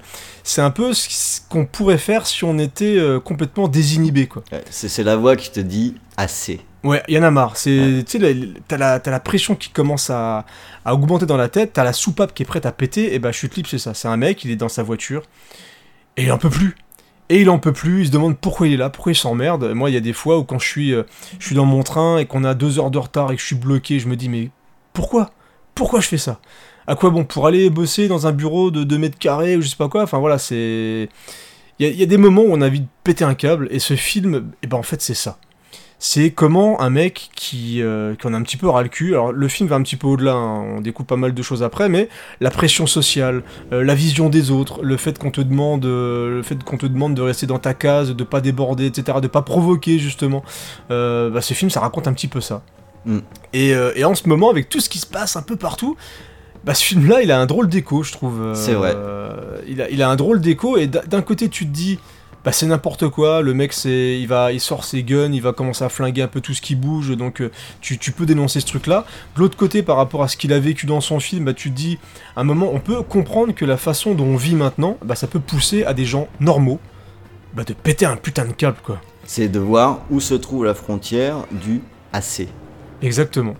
Et le gars, ses lunettes, euh, il a son sa petite coupe euh, comme ça, euh, carré, nickel. son que c'est Michael cravate, Douglas, euh, quand même, Ouais, hein. en plus c'est Michael Douglas. ouais. Donc euh, c'est- à, la, à la base, on se dit, euh, enfin, il présente bien quoi. Il présente comme un cadre d'entreprise, euh, Voilà, c'est ça. comme le mec euh, qui, qui, qui, qui va au bureau euh, tous les jours, euh, qui a probablement un poste correct. Ouais, c'est ça. oui. Euh, voilà, c'est un petit peu, il a, il a l'aspect de la réussite en tout cas dans, dans ça. le film. Et puis en fait, bah, tu te rends compte que bah, il, a, il a perdu sa place, qu'il est plus avec sa femme, que tu rajoutes, tu rajoutes une couche, puis une deuxième, puis une troisième, et puis une quatrième. Et un truc anodin comme un bouchon, et bah ça te fait péter un câble quoi. Et on a régulièrement des cas de gens qui pètent des câbles parce que bah, au niveau de la pression sociale, au niveau de tout ce qui se passe autour, bah, il y a des moments, des fois on peut facilement pareil, bah, tu sais, montrer un mec du doigt et le, juger parce que mais comment on peut en arriver là? Bah, Il y a plein de petits trucs en fait on connaît pas les gens. Mm. On ne connaît pas les gens euh, et, et au lieu de juger, de montrer les gens du doigt, de se dire mais comment ce mec-là a pu euh, a pu tuer plein de monde, etc. Bah Moment, quand tu te penches des fois sur une histoire, bah, tu te rends compte que c'est un petit peu plus compliqué que ça. Et Et- ce, ce film, il met aussi un petit peu mal à l'aise pour ça, et c'est pour ça qu'il est politiquement incorrect. Ouais. C'est que quelque part, il pointe du doigt le fait qu'il y a une responsabilité qui va au-delà de la personne sur un acte. Et même sur le- les flics, la vision des flics, c'est aussi une pression. C'est un groupe.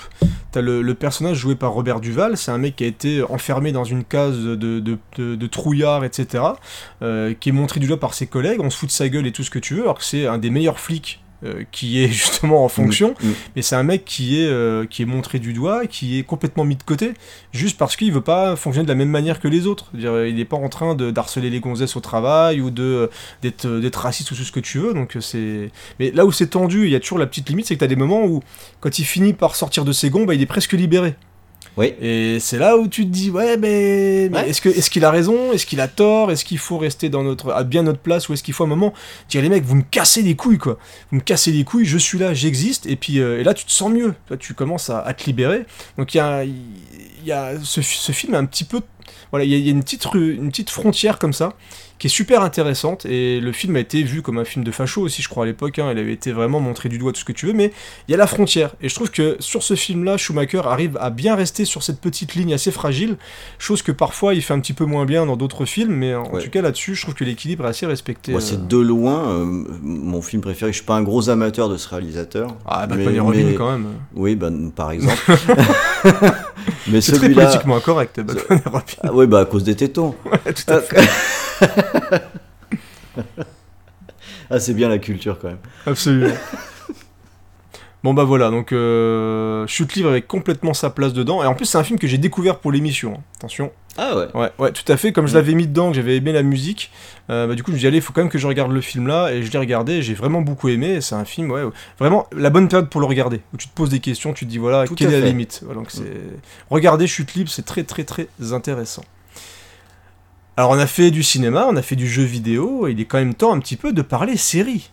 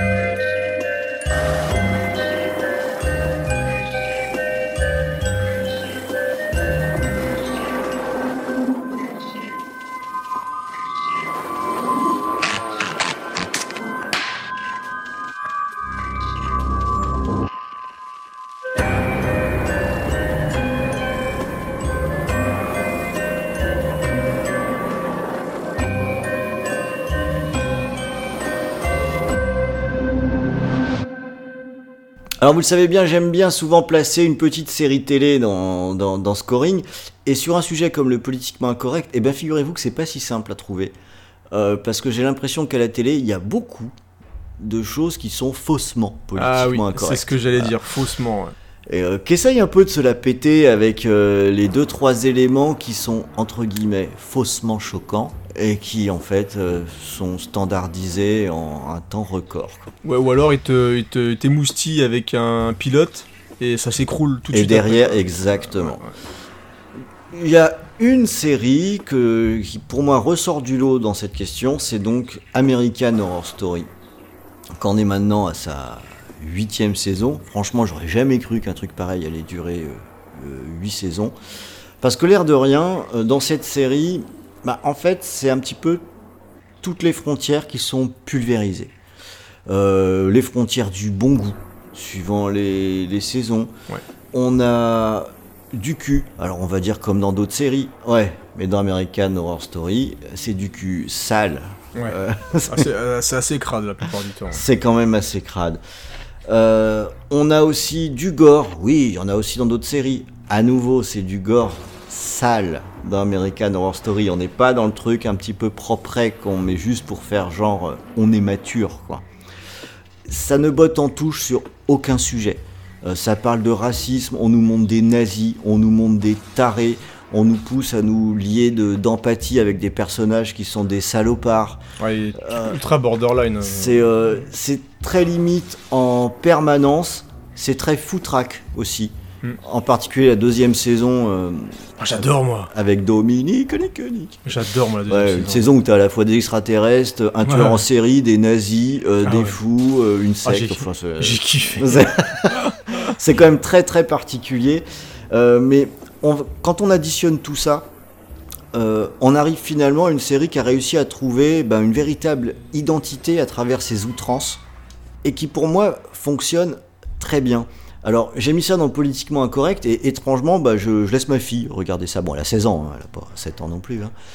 Euh, mais parce que bah, finalement je trouve que derrière les, les outrances, c'est aussi une série qui n'hésite pas à placer un certain nombre de sujets, qui est structurée dans son bordel. Euh, voilà, moi je trouve ça plutôt bien construit. Et un autre avantage qui faisait que j'avais très envie d'en parler, c'est que j'adore ces génériques. Les génériques d'American Horror Story, à chaque saison, le premier truc que j'attends, c'est de voir le générique. Donc qui va changer d'une euh, d'une saison à l'autre. Visuellement, les génériques sont toujours euh, à tomber.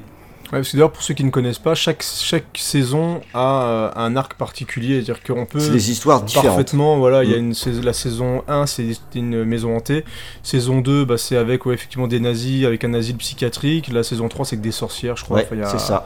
Il y a Là, aussi un cirque ambulant. Bah, ça, c'est la saison 4 dont j'ai Mm. passé justement la musique. C'est peut-être mon générique préféré. Euh, Enfin, oui, c'est une histoire différente, euh, différente chaque fois. Donc, on peut, on peut les prendre indépendamment. Et euh, suivant d'ailleurs nos goûts, on va en préférer une ou une autre. hein. Il y, a des- y a des vraies différences. hein.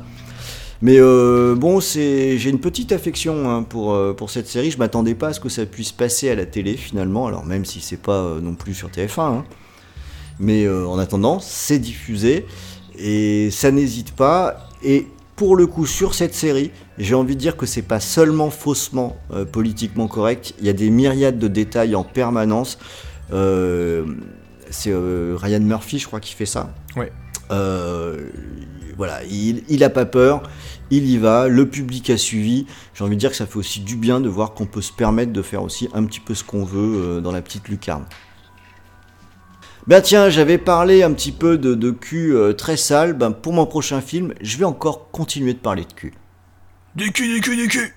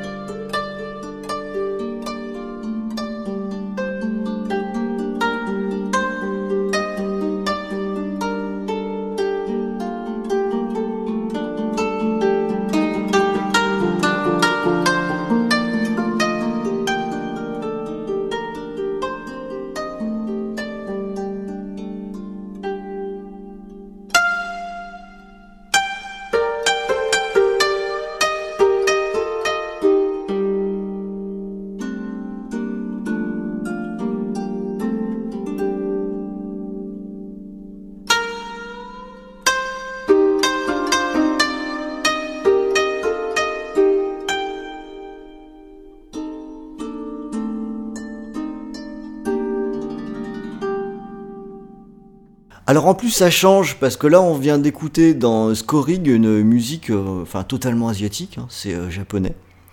Euh, puisque c'est une musique issue de L'Empire des Sens, qui est sorti en 1976, film qui a fait beaucoup parler de lui à sa sortie, hein, parce que nous on pouvait toujours avoir Emmanuel hein, qui sortait, Bon, on aurait peut-être pu en parler aussi.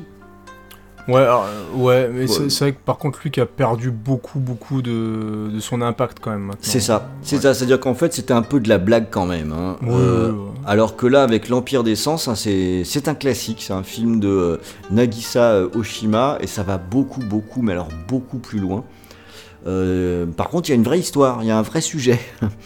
Donc euh, l'Empire des Sens, ça nous raconte l'histoire d'une ancienne prostituée qui devient euh, servante et qui va développer bah, une relation érotique de plus en plus hard avec le maître de maison, hein, qui vit en partie avec elle, en partie avec, euh, sa femme. Et là, le politiquement incorrect, finalement, il vient plus du propos du film, plus que des images. Même si à l'écran, on a des actes qui sont non simulés, euh, qu'il y a des sexes euh, visibles hein, à l'écran. Donc, euh, et malgré tout, c'était pas classé X. hein. En France, c'était juste interdit au moins de 16 ans, grâce au, Ah ouais? grâce aux propos. Bah oui, c'est une petite curiosité. Et ce qui va être plutôt dérangeant, c'est que c'est un film qui va parler en quelque sorte de, je pourrais dire, des dérives du sexe, de jusqu'où on peut aller euh, quand on est dans, dans une relation follement sexuelle, en quelque sorte. Les scènes un petit peu hard, euh, comme euh, la scène de l'œuf par exemple, voilà, que je cite pour ceux qui l'ont vu. Ceux qui l'ont pas vu, maintenant vous êtes curieux. Euh, c'est pas forcément ça qu'on va retenir, même si on en avait beaucoup parlé. C'est plutôt la fin du film qui, qui elle, est, est glaçante, tellement elle pousse loin la logique du délire sexuel. Ce qui fait que c'est même pas forcément très excitant quand on regarde le film, c'est pas l'objectif. Par contre, le film est magnifique, c'est extrêmement bien réalisé. Euh, Le choix de cette histoire, elle se déroule, je l'ai pas précisé, mais au Japon en 1936. Donc on a un, contraste qui est très très fort entre le thème et euh, le côté euh, limite féodal du Japon. hein. Ils sont en costume, c'est très patriarcal, il y a énormément de règles. Et malgré tout, là-dedans, voilà, on est sur de jusqu'où on peut aller par amour d'une personne et par amour aussi du sexe. C'est un petit peu ça le sujet. D'accord. Alors sur la musique que j'ai retenue, hein, euh, j'avoue ne pas avoir une grande attirance pour les musiques asiatiques, j'ai du mal avec leur structure. Euh, mais cette musique, bah moi elle m'a plutôt touché. Euh, je la trouve très jolie, c'est une musique de Minoru Miki. Et pour tout vous dire, bah moi je me la passerais bien pendant que... Enfin, enfin bon, vous voyez quoi. Oh, coquin. Donc finalement, là, je viens de parler d'un film qui a fait parler de lui, mais qui fondamentalement est plutôt beau ce qui est un peu l'inverse du film dont tu vas parler là.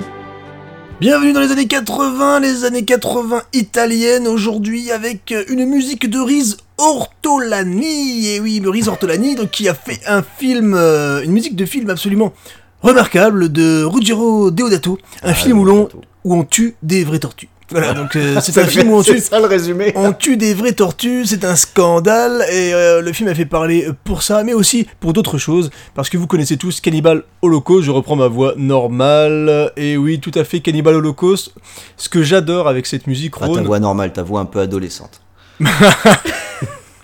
Allez, boum Euh, Merci beaucoup, hein, le- ça m'a fait beaucoup rire, le, le- le fait de découvrir ma voix, la voix adolescente des Creepers, voilà. Alors donc, euh, Cannibal Holocaust, qu'est-ce que ça raconte? Donc c'est euh, un faux documentaire.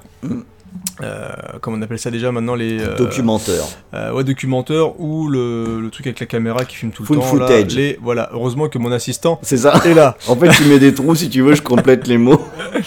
Et euh, mais on se connaît tellement bien. Et donc voilà, c'est un. Ah merde, j'ai oublié le mot. du- Found footage, bordel. je, dé- je déteste tellement ce genre de film. Euh, donc c'était un fond de footage, c'est un peu le, le papa du fond de footage. Exactement. Et donc on suit euh, le- l'excursion, les recherches en fait d'un groupe de journalistes qui vont euh, se retrouver avec un avec je vais dire un groupe, une tribu. oh merde. Euh, donc avec une tribu et ils vont les filmer. Donc c'est une tribu de cannibales. Et donc ça va plutôt mal se passer puisque bah ils vont se faire bouffer. Voilà. C'est c'est ça, c'est ça.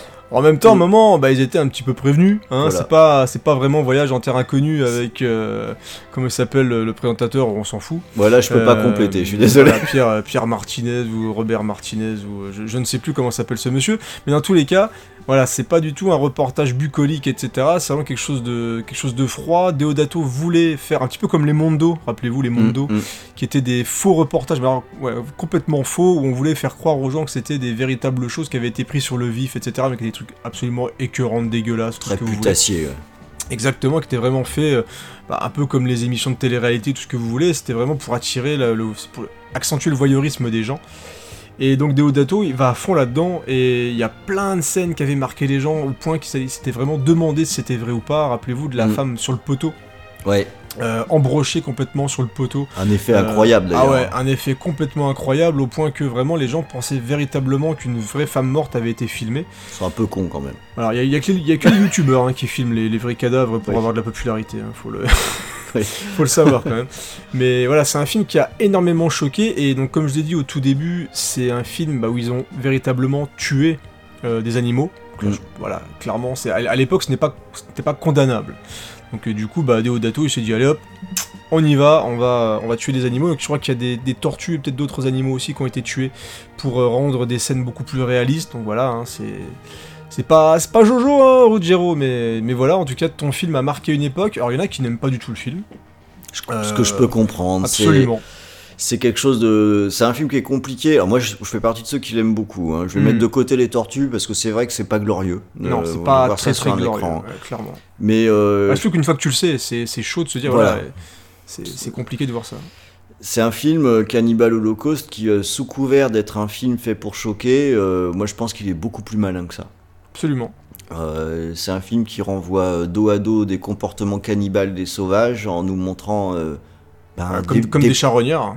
Oui, c'est ça. Ouais. Et finalement, euh, ce qu'on nous montre, c'est que les gens qui vont se faire bouffer, ben, c'est quand même des sacrés connards aussi. Absolument. Et quelque part, on se retrouve encore dans cette zone grise là, où c'est des cannibales, ok, mais c'est leur mode de vie. C'est Mm. quoi le pire? Est-ce que c'est ceux qui sont venus s'en s'en moquer un peu, hein, en faire spectacle Absolument. ouais. C'est regarder ces Euh, sauvages alors que nous, on est des gens civilisés. euh, Exactement. voilà, ouais. Et ça met et là euh, Deodato, il est sacrément malin parce que on se coltine pendant euh, les deux tiers du film euh, de suivre ces abrutis. Et ça semble long quand on regarde le film. Ouais, ouais, ouais. Et on a bien le temps de les détester. Euh, vraiment. Ah oui, non, c'est vraiment des connards, quoi. C'est. Et, euh, et, et au final, ça nous renvoie du coup un petit peu euh, tout le monde dos à dos à nouveau. Et quand on voit les scènes où ils se font bouffer, finalement, alors c'est vrai que c'est dégueulasse, hein, il Ouais, n'y a, pas de doute là-dedans. Mais quelque part, en tant que spectateur, on n'est pas super à l'aise parce que, bah, ça, j'allais dire, ça nous dérange pas tant que ça. Justement, c'est ça le problème. C'est que ce que tu veux dire. c'est que euh, c'est pas que ça nous dérange pas que quelqu'un se fasse manger, mais tant que quelqu'un se fasse manger, bah si c'est eux, c'est moins grave, quoi. Tu vois, ça, ça te met dans une position un peu, un peu compliquée. Tu sais, ça, ça me rappelle une fin de film qui n'a rien à voir. hein. C'est euh, John Rambo. Oui, À la fin de John Rambo, moi, il y avait un truc qui m'avait marqué. C'est. euh, sais, les, les humanistes qui veulent absolument aller aider les gens, Oui. etc., qui Mm. veulent euh, ouais, donner des beaux messages, tout ce que tu veux. Et à la fin, il y a, tout le monde est mort, quoi. Tout, Mm. le monde est mort. C'est un massacre. Il y, a eu, y a des morts partout. Ils sont tous en train de ramasser leurs bras, tout ce que tu veux. Et là, t'as Rambo qui est en haut, qui se tient le bras, et qui les regarde et. Et qui dit putain quoi, je dis tout ça pour ça, mais Ouais. vous, êtes, euh, vous êtes sérieux. Alors, et toi, c'est aussi la zone grise du oui, mais est-ce qu'ils ont véritablement tort de vouloir aider des gens? Est-ce qu'il y a une autre façon de le faire et tout ce que tu veux? Mais voilà, c'est un peu ça. C'est à la fin, tu te dis putain, mec, euh, vous êtes allé voir des cannibales pour se foutre de, de- leur gueule, et bah, à un moment, qu'est-ce qu'est-ce que tu veux qu'on fasse c'est ça. c'est voilà, c'est t'es venu, tu t'es fait bouffer parce que t'as as voulu te faire bouffer et puis c'est tout, c'est comme Mm. ça quoi.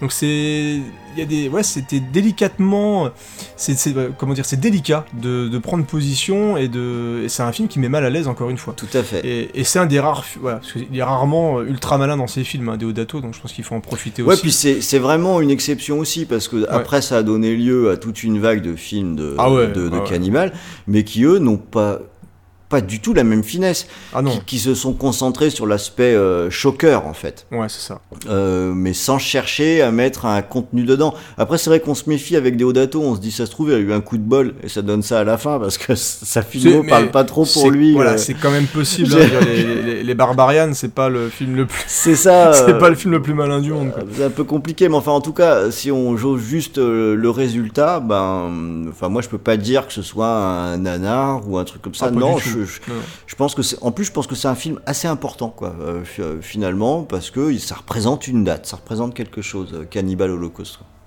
Et donc sa musique, juste vite fait, parce qu'on on parle beaucoup sur cette émission, j'adore le contraste entre la Ouais. musique de Riz Ortolani et la violence du film. C'est-à-dire qu'il y a un côté bucolique, et on l'avait souvent dans les films italiens, Mm, mm. euh, justement. Et je trouve que sur ce film-là, c'est vraiment intéressant, parce qu'il y a un côté très calme, très posé, très champêtre presque, où on est presque bien. Et alors que bah, c'est un véritable cauchemar hein, au final euh, Cannibal Holocaust donc euh, c'est c'est vraiment une musique que j'aime beaucoup et qui est d'ailleurs dans la compile VHS et Canapé. Eh oui, là Eh oui. petit instant pub euh, donc fait par Rano et beaucoup aidé aussi par par nos amis euh, sur les réseaux sociaux mais voilà très très belle compile merci les gars. Et donc Cannibal Holocaust est dedans parmi beaucoup de films hein, d'ailleurs qu'on cite maintenant régulièrement dans dans Scoring. Allez, je garde la parole avec on a commencé à déverrouiller le truc il y a pas longtemps, on s'est dit on n'ose pas parler de lui, et donc Mm. revoilà notre ami Big John.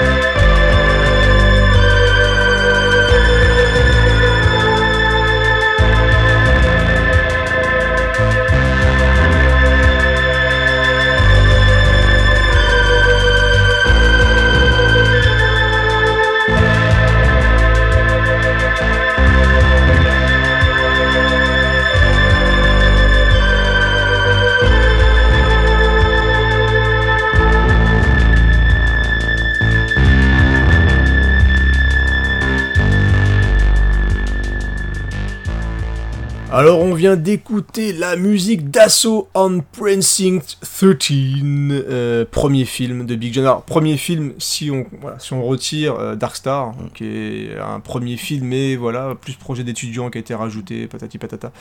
Euh, premier film, première claque. Quel branlé. Oh la vache. Et, et en plus, moi je vous conseille de vous procurer le Blu-ray qui a été sorti le plus récent parce que l'image est vraiment superbe et on redécouvre mais complètement le film. Et c'est un film d'une efficacité encore maintenant. Je, je trouve ce film juste génial.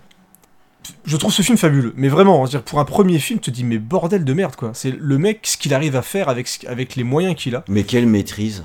Mais complètement. C'est un mec qui a le sens du cadre, qui a le sens du rythme.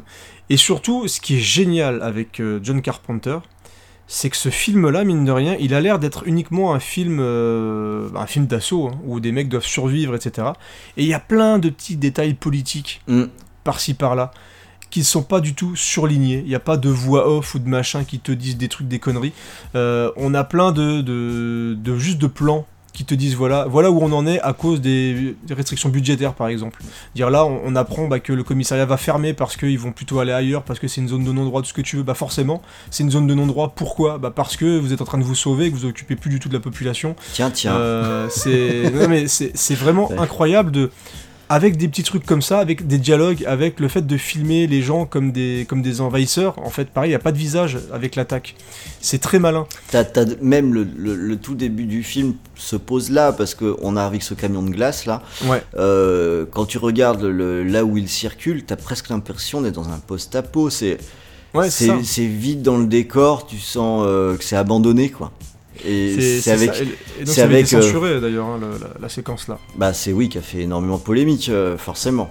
Parce qu'on a un enfant qui se fait abattre. Euh, dès, les, dès les premières secondes du Mm. film, on a justement le, le mec qui vient avec son camion de glace et donc il abat des gosses. euh. Donc on, on est sur quelque chose de, de très très froid, mais. euh, Et on n'est pas, on n'est pas vraiment dans. le- Ce qui est bien, c'est que c'est pas un brûlot, c'est pas un truc vraiment. C'est un film de. On est quand même dans le divertissement parce que c'est un film qui est ultra efficace. Les scènes d'action sont bonnes malgré le budget parce que les cadres sont bien placés. Une Parce scène que de fusillade absolument Allez. incroyable. elle est incroyable. Et tout- Incroyable. Tout, en silencieux. C'est Ouais. super malin. C'est super malin. Et même les personnages, je veux dire, on est. euh, pareil, l'équilibre entre eux, le méchant et le gentil. C'est à quel moment on se situe, c'est hyper bien foutu aussi. Et donc, si vous n'avez jamais vu euh, Assaut, franchement, voilà, comme je vous l'ai dit, il y a plein de manières maintenant de le voir en super bonne qualité. Mm. Parce que ça fait partie des réals Carpenter, on le dira toujours, mais qui a, qui a été vraiment euh, pris à sa juste valeur beaucoup trop tard. Oui. Et, et des films comme Assaut, dire des premiers films comme Assaut, il n'y en a pas des millions. Il n'y en a pas des millions et, euh, vraiment c'est c'est encore maintenant en plus je trouve euh, hyper moderne dans les cadres, dans la façon de filmer. C'est un film qui vieillit extrêmement bien parce que justement on est dans des zones assez, euh, froides, on est sur des bâtiments abandonnés etc. Et euh, donc ça ne vieillit pas. En plus, la taille des téléviseurs augmentant, on peut profiter du scope Ouais, de. Carpenter qui joue beaucoup sur la largeur hein, de, de- de l'écran. C'était un peu compliqué avec un écran 4 tiers si on voulait le regarder dans de bonnes Ouais, conditions précédemment. Maintenant, avec les équipements qu'on a, on redécouvre un petit peu le, ce- ce- ces films qui sont vraiment pensés quoi, sur la totalité de l'écran. Et donc on est sur une musique de Big John, hein, il n'avait pas les moyens, donc il a fait la musique et la musique, enfin le thème, voilà, c'est entêtant, c'est angoissant, c'est stressant. J'en ai, pas- avec j'en ai une, passé un euh, petit peu long d'ailleurs, parce que j'ai ouais. j'ai eu beaucoup de mal à le couper. C'est vraiment, c'est vraiment une BO qui est, qui est géniale et, et- et le mec il a, il a beau dire qu'il avait fait ça parce qu'il n'avait pas beaucoup de moyens, c'est un mec qui a un talent, qui a un talent monstrueux quoi et, et sa BO voilà, ses BO sont formidables. Donc euh, voilà, Assaut. Pour moi, c'est important. Vous aimez le, vous aimez la série B, vous aimez euh, Carpenter, vous n'avez jamais vu Assaut. Voilà, il faut, il faut regarder ce film-là. Vous aimez le cinéma. Voilà, vous aimez le cinéma, vous êtes curieux. Enfin voilà, Carpenter, de toute façon, il y a bien un jour, un moment, parce qu'on se retient. hein, vous l'avez vu, se on se retient. retient. on se retient, on se retient de trop. Et à un moment, on commence à ouvrir les vannes avec les musiques. Il y a bien un moment où on va oser se lancer dans l'émission parce que euh, aimerait quand même en parler à notre manière. Donc, euh, vous l'avez déjà réclamé en plus de temps en temps. C'est tendu parce que c'est un gros morceau. Quoi. faut la Il faut travailler, bien. puis comme il y a eu déjà eu beaucoup de choses de faites sur Voilà, John. Carpenter, avant qu'on fasse une émission, il faut qu'on Voilà. soit sûr d'apporter notre pierre à l'édifice. Ouais, au moins qu'on arrive à trouver un angle intéressant pour nous. Il y a tellement de, de gens euh, talentueux qui ont fait des trucs sur Carpenter, ce serait quand même dommage de juste raconter les mêmes choses. Donc on verra, ça se fera un jour sûrement. Mais réclamer, réclamer, réclamer. peut-être euh, peut-être qu'on ça va nous pousser au cul.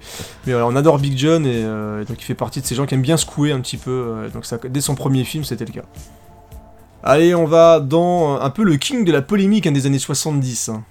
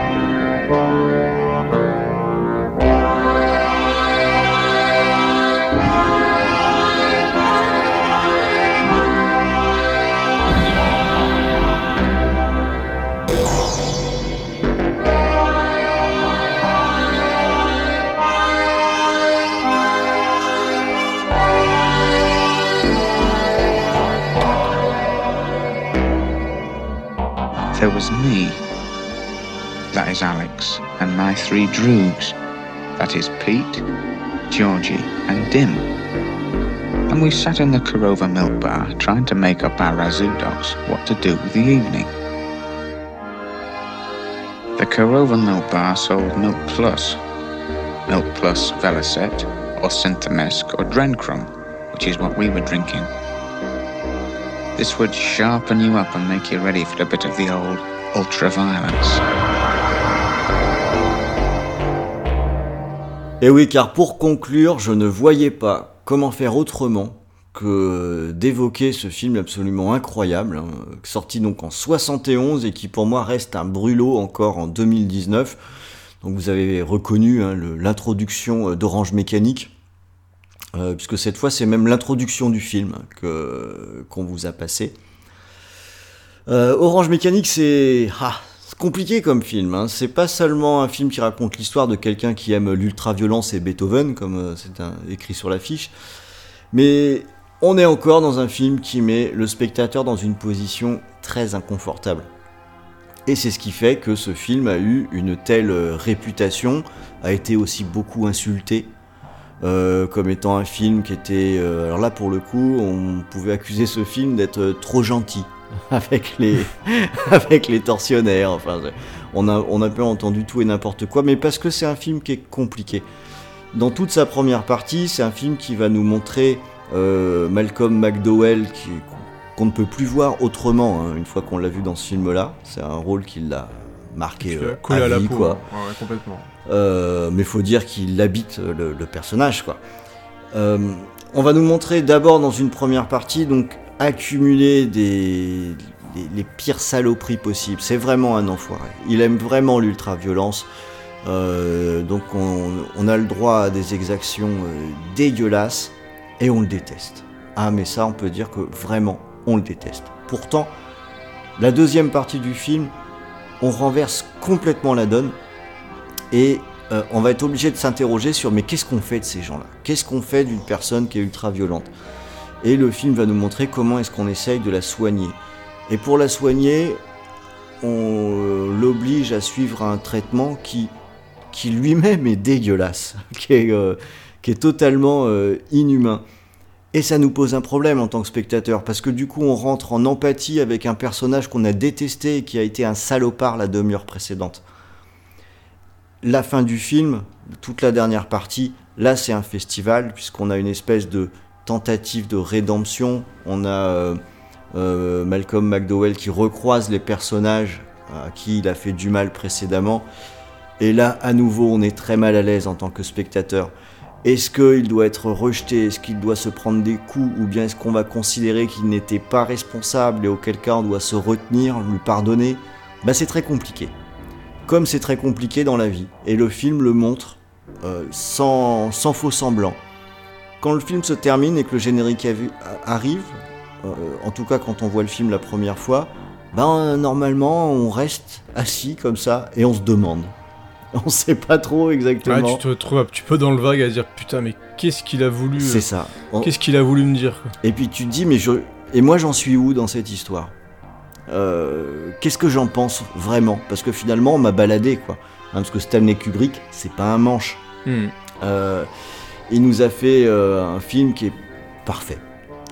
On a, il nous a amené où il voulait, il nous a démontré ce qu'il voulait avec quelque chose d'extrêmement stylisé, alors qu'il pourrait nous sortir de la réalité, mais non, ça donne pas du tout cet effet-là.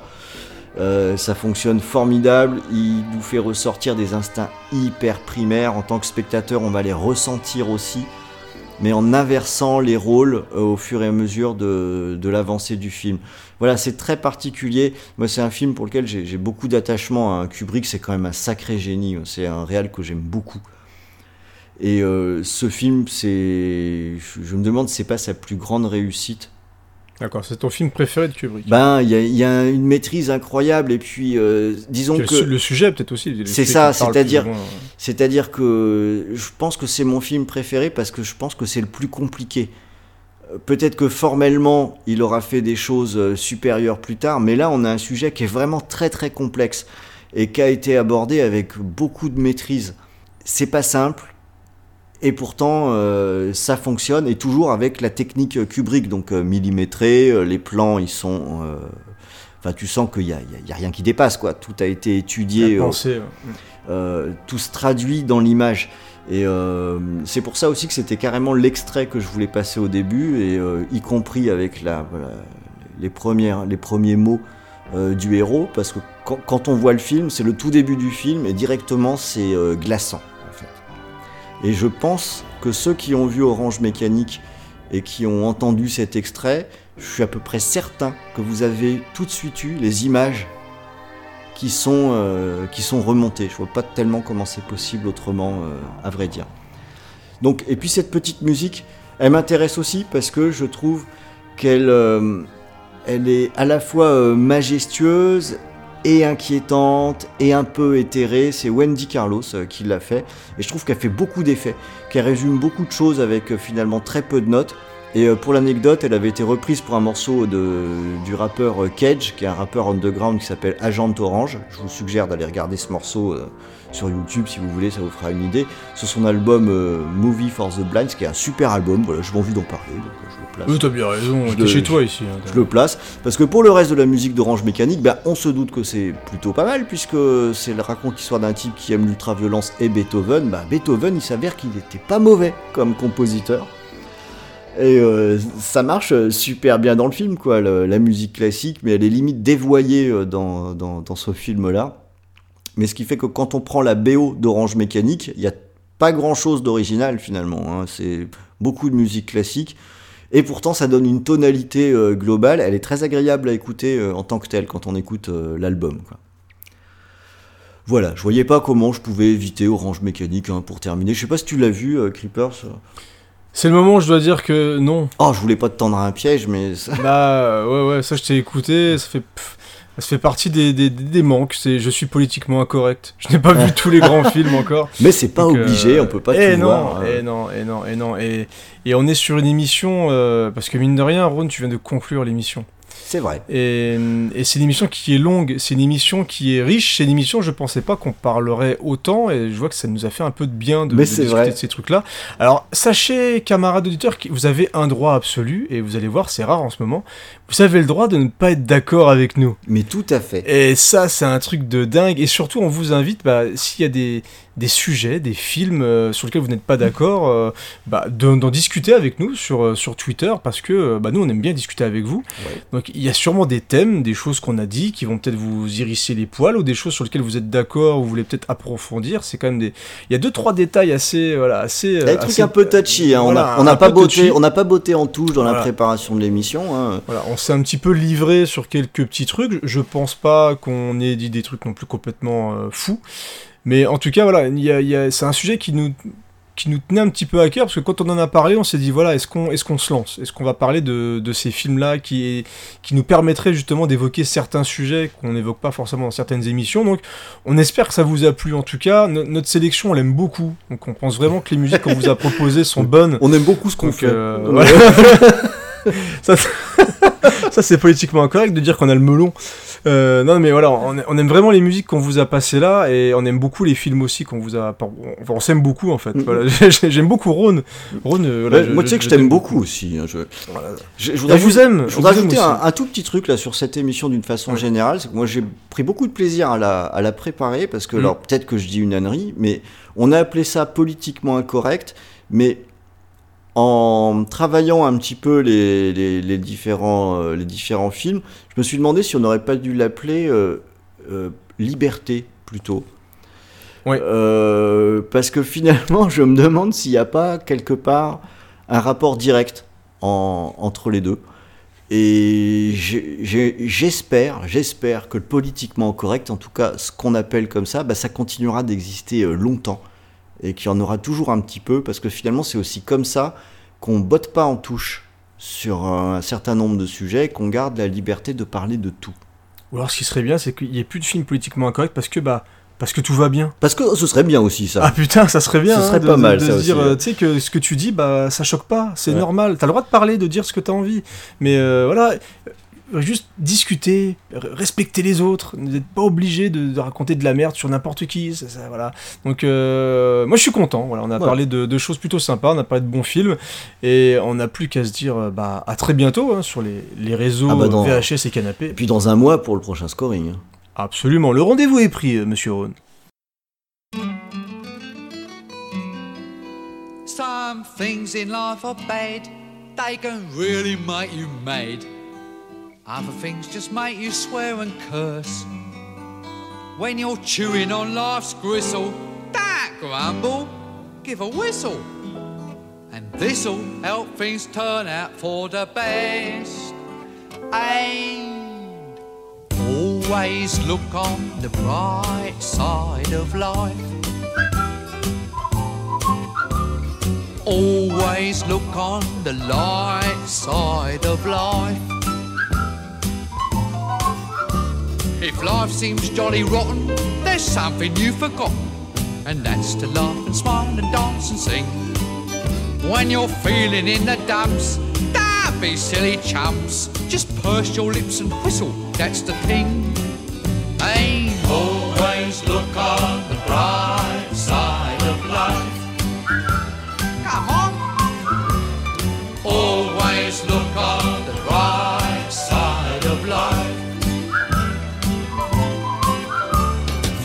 is quite absurd, and death's the final word. You must always face the curtain with a bow. Forget about your scene, give the audience a grin. Enjoy it, it's your last chance anyhow. So always look on the bright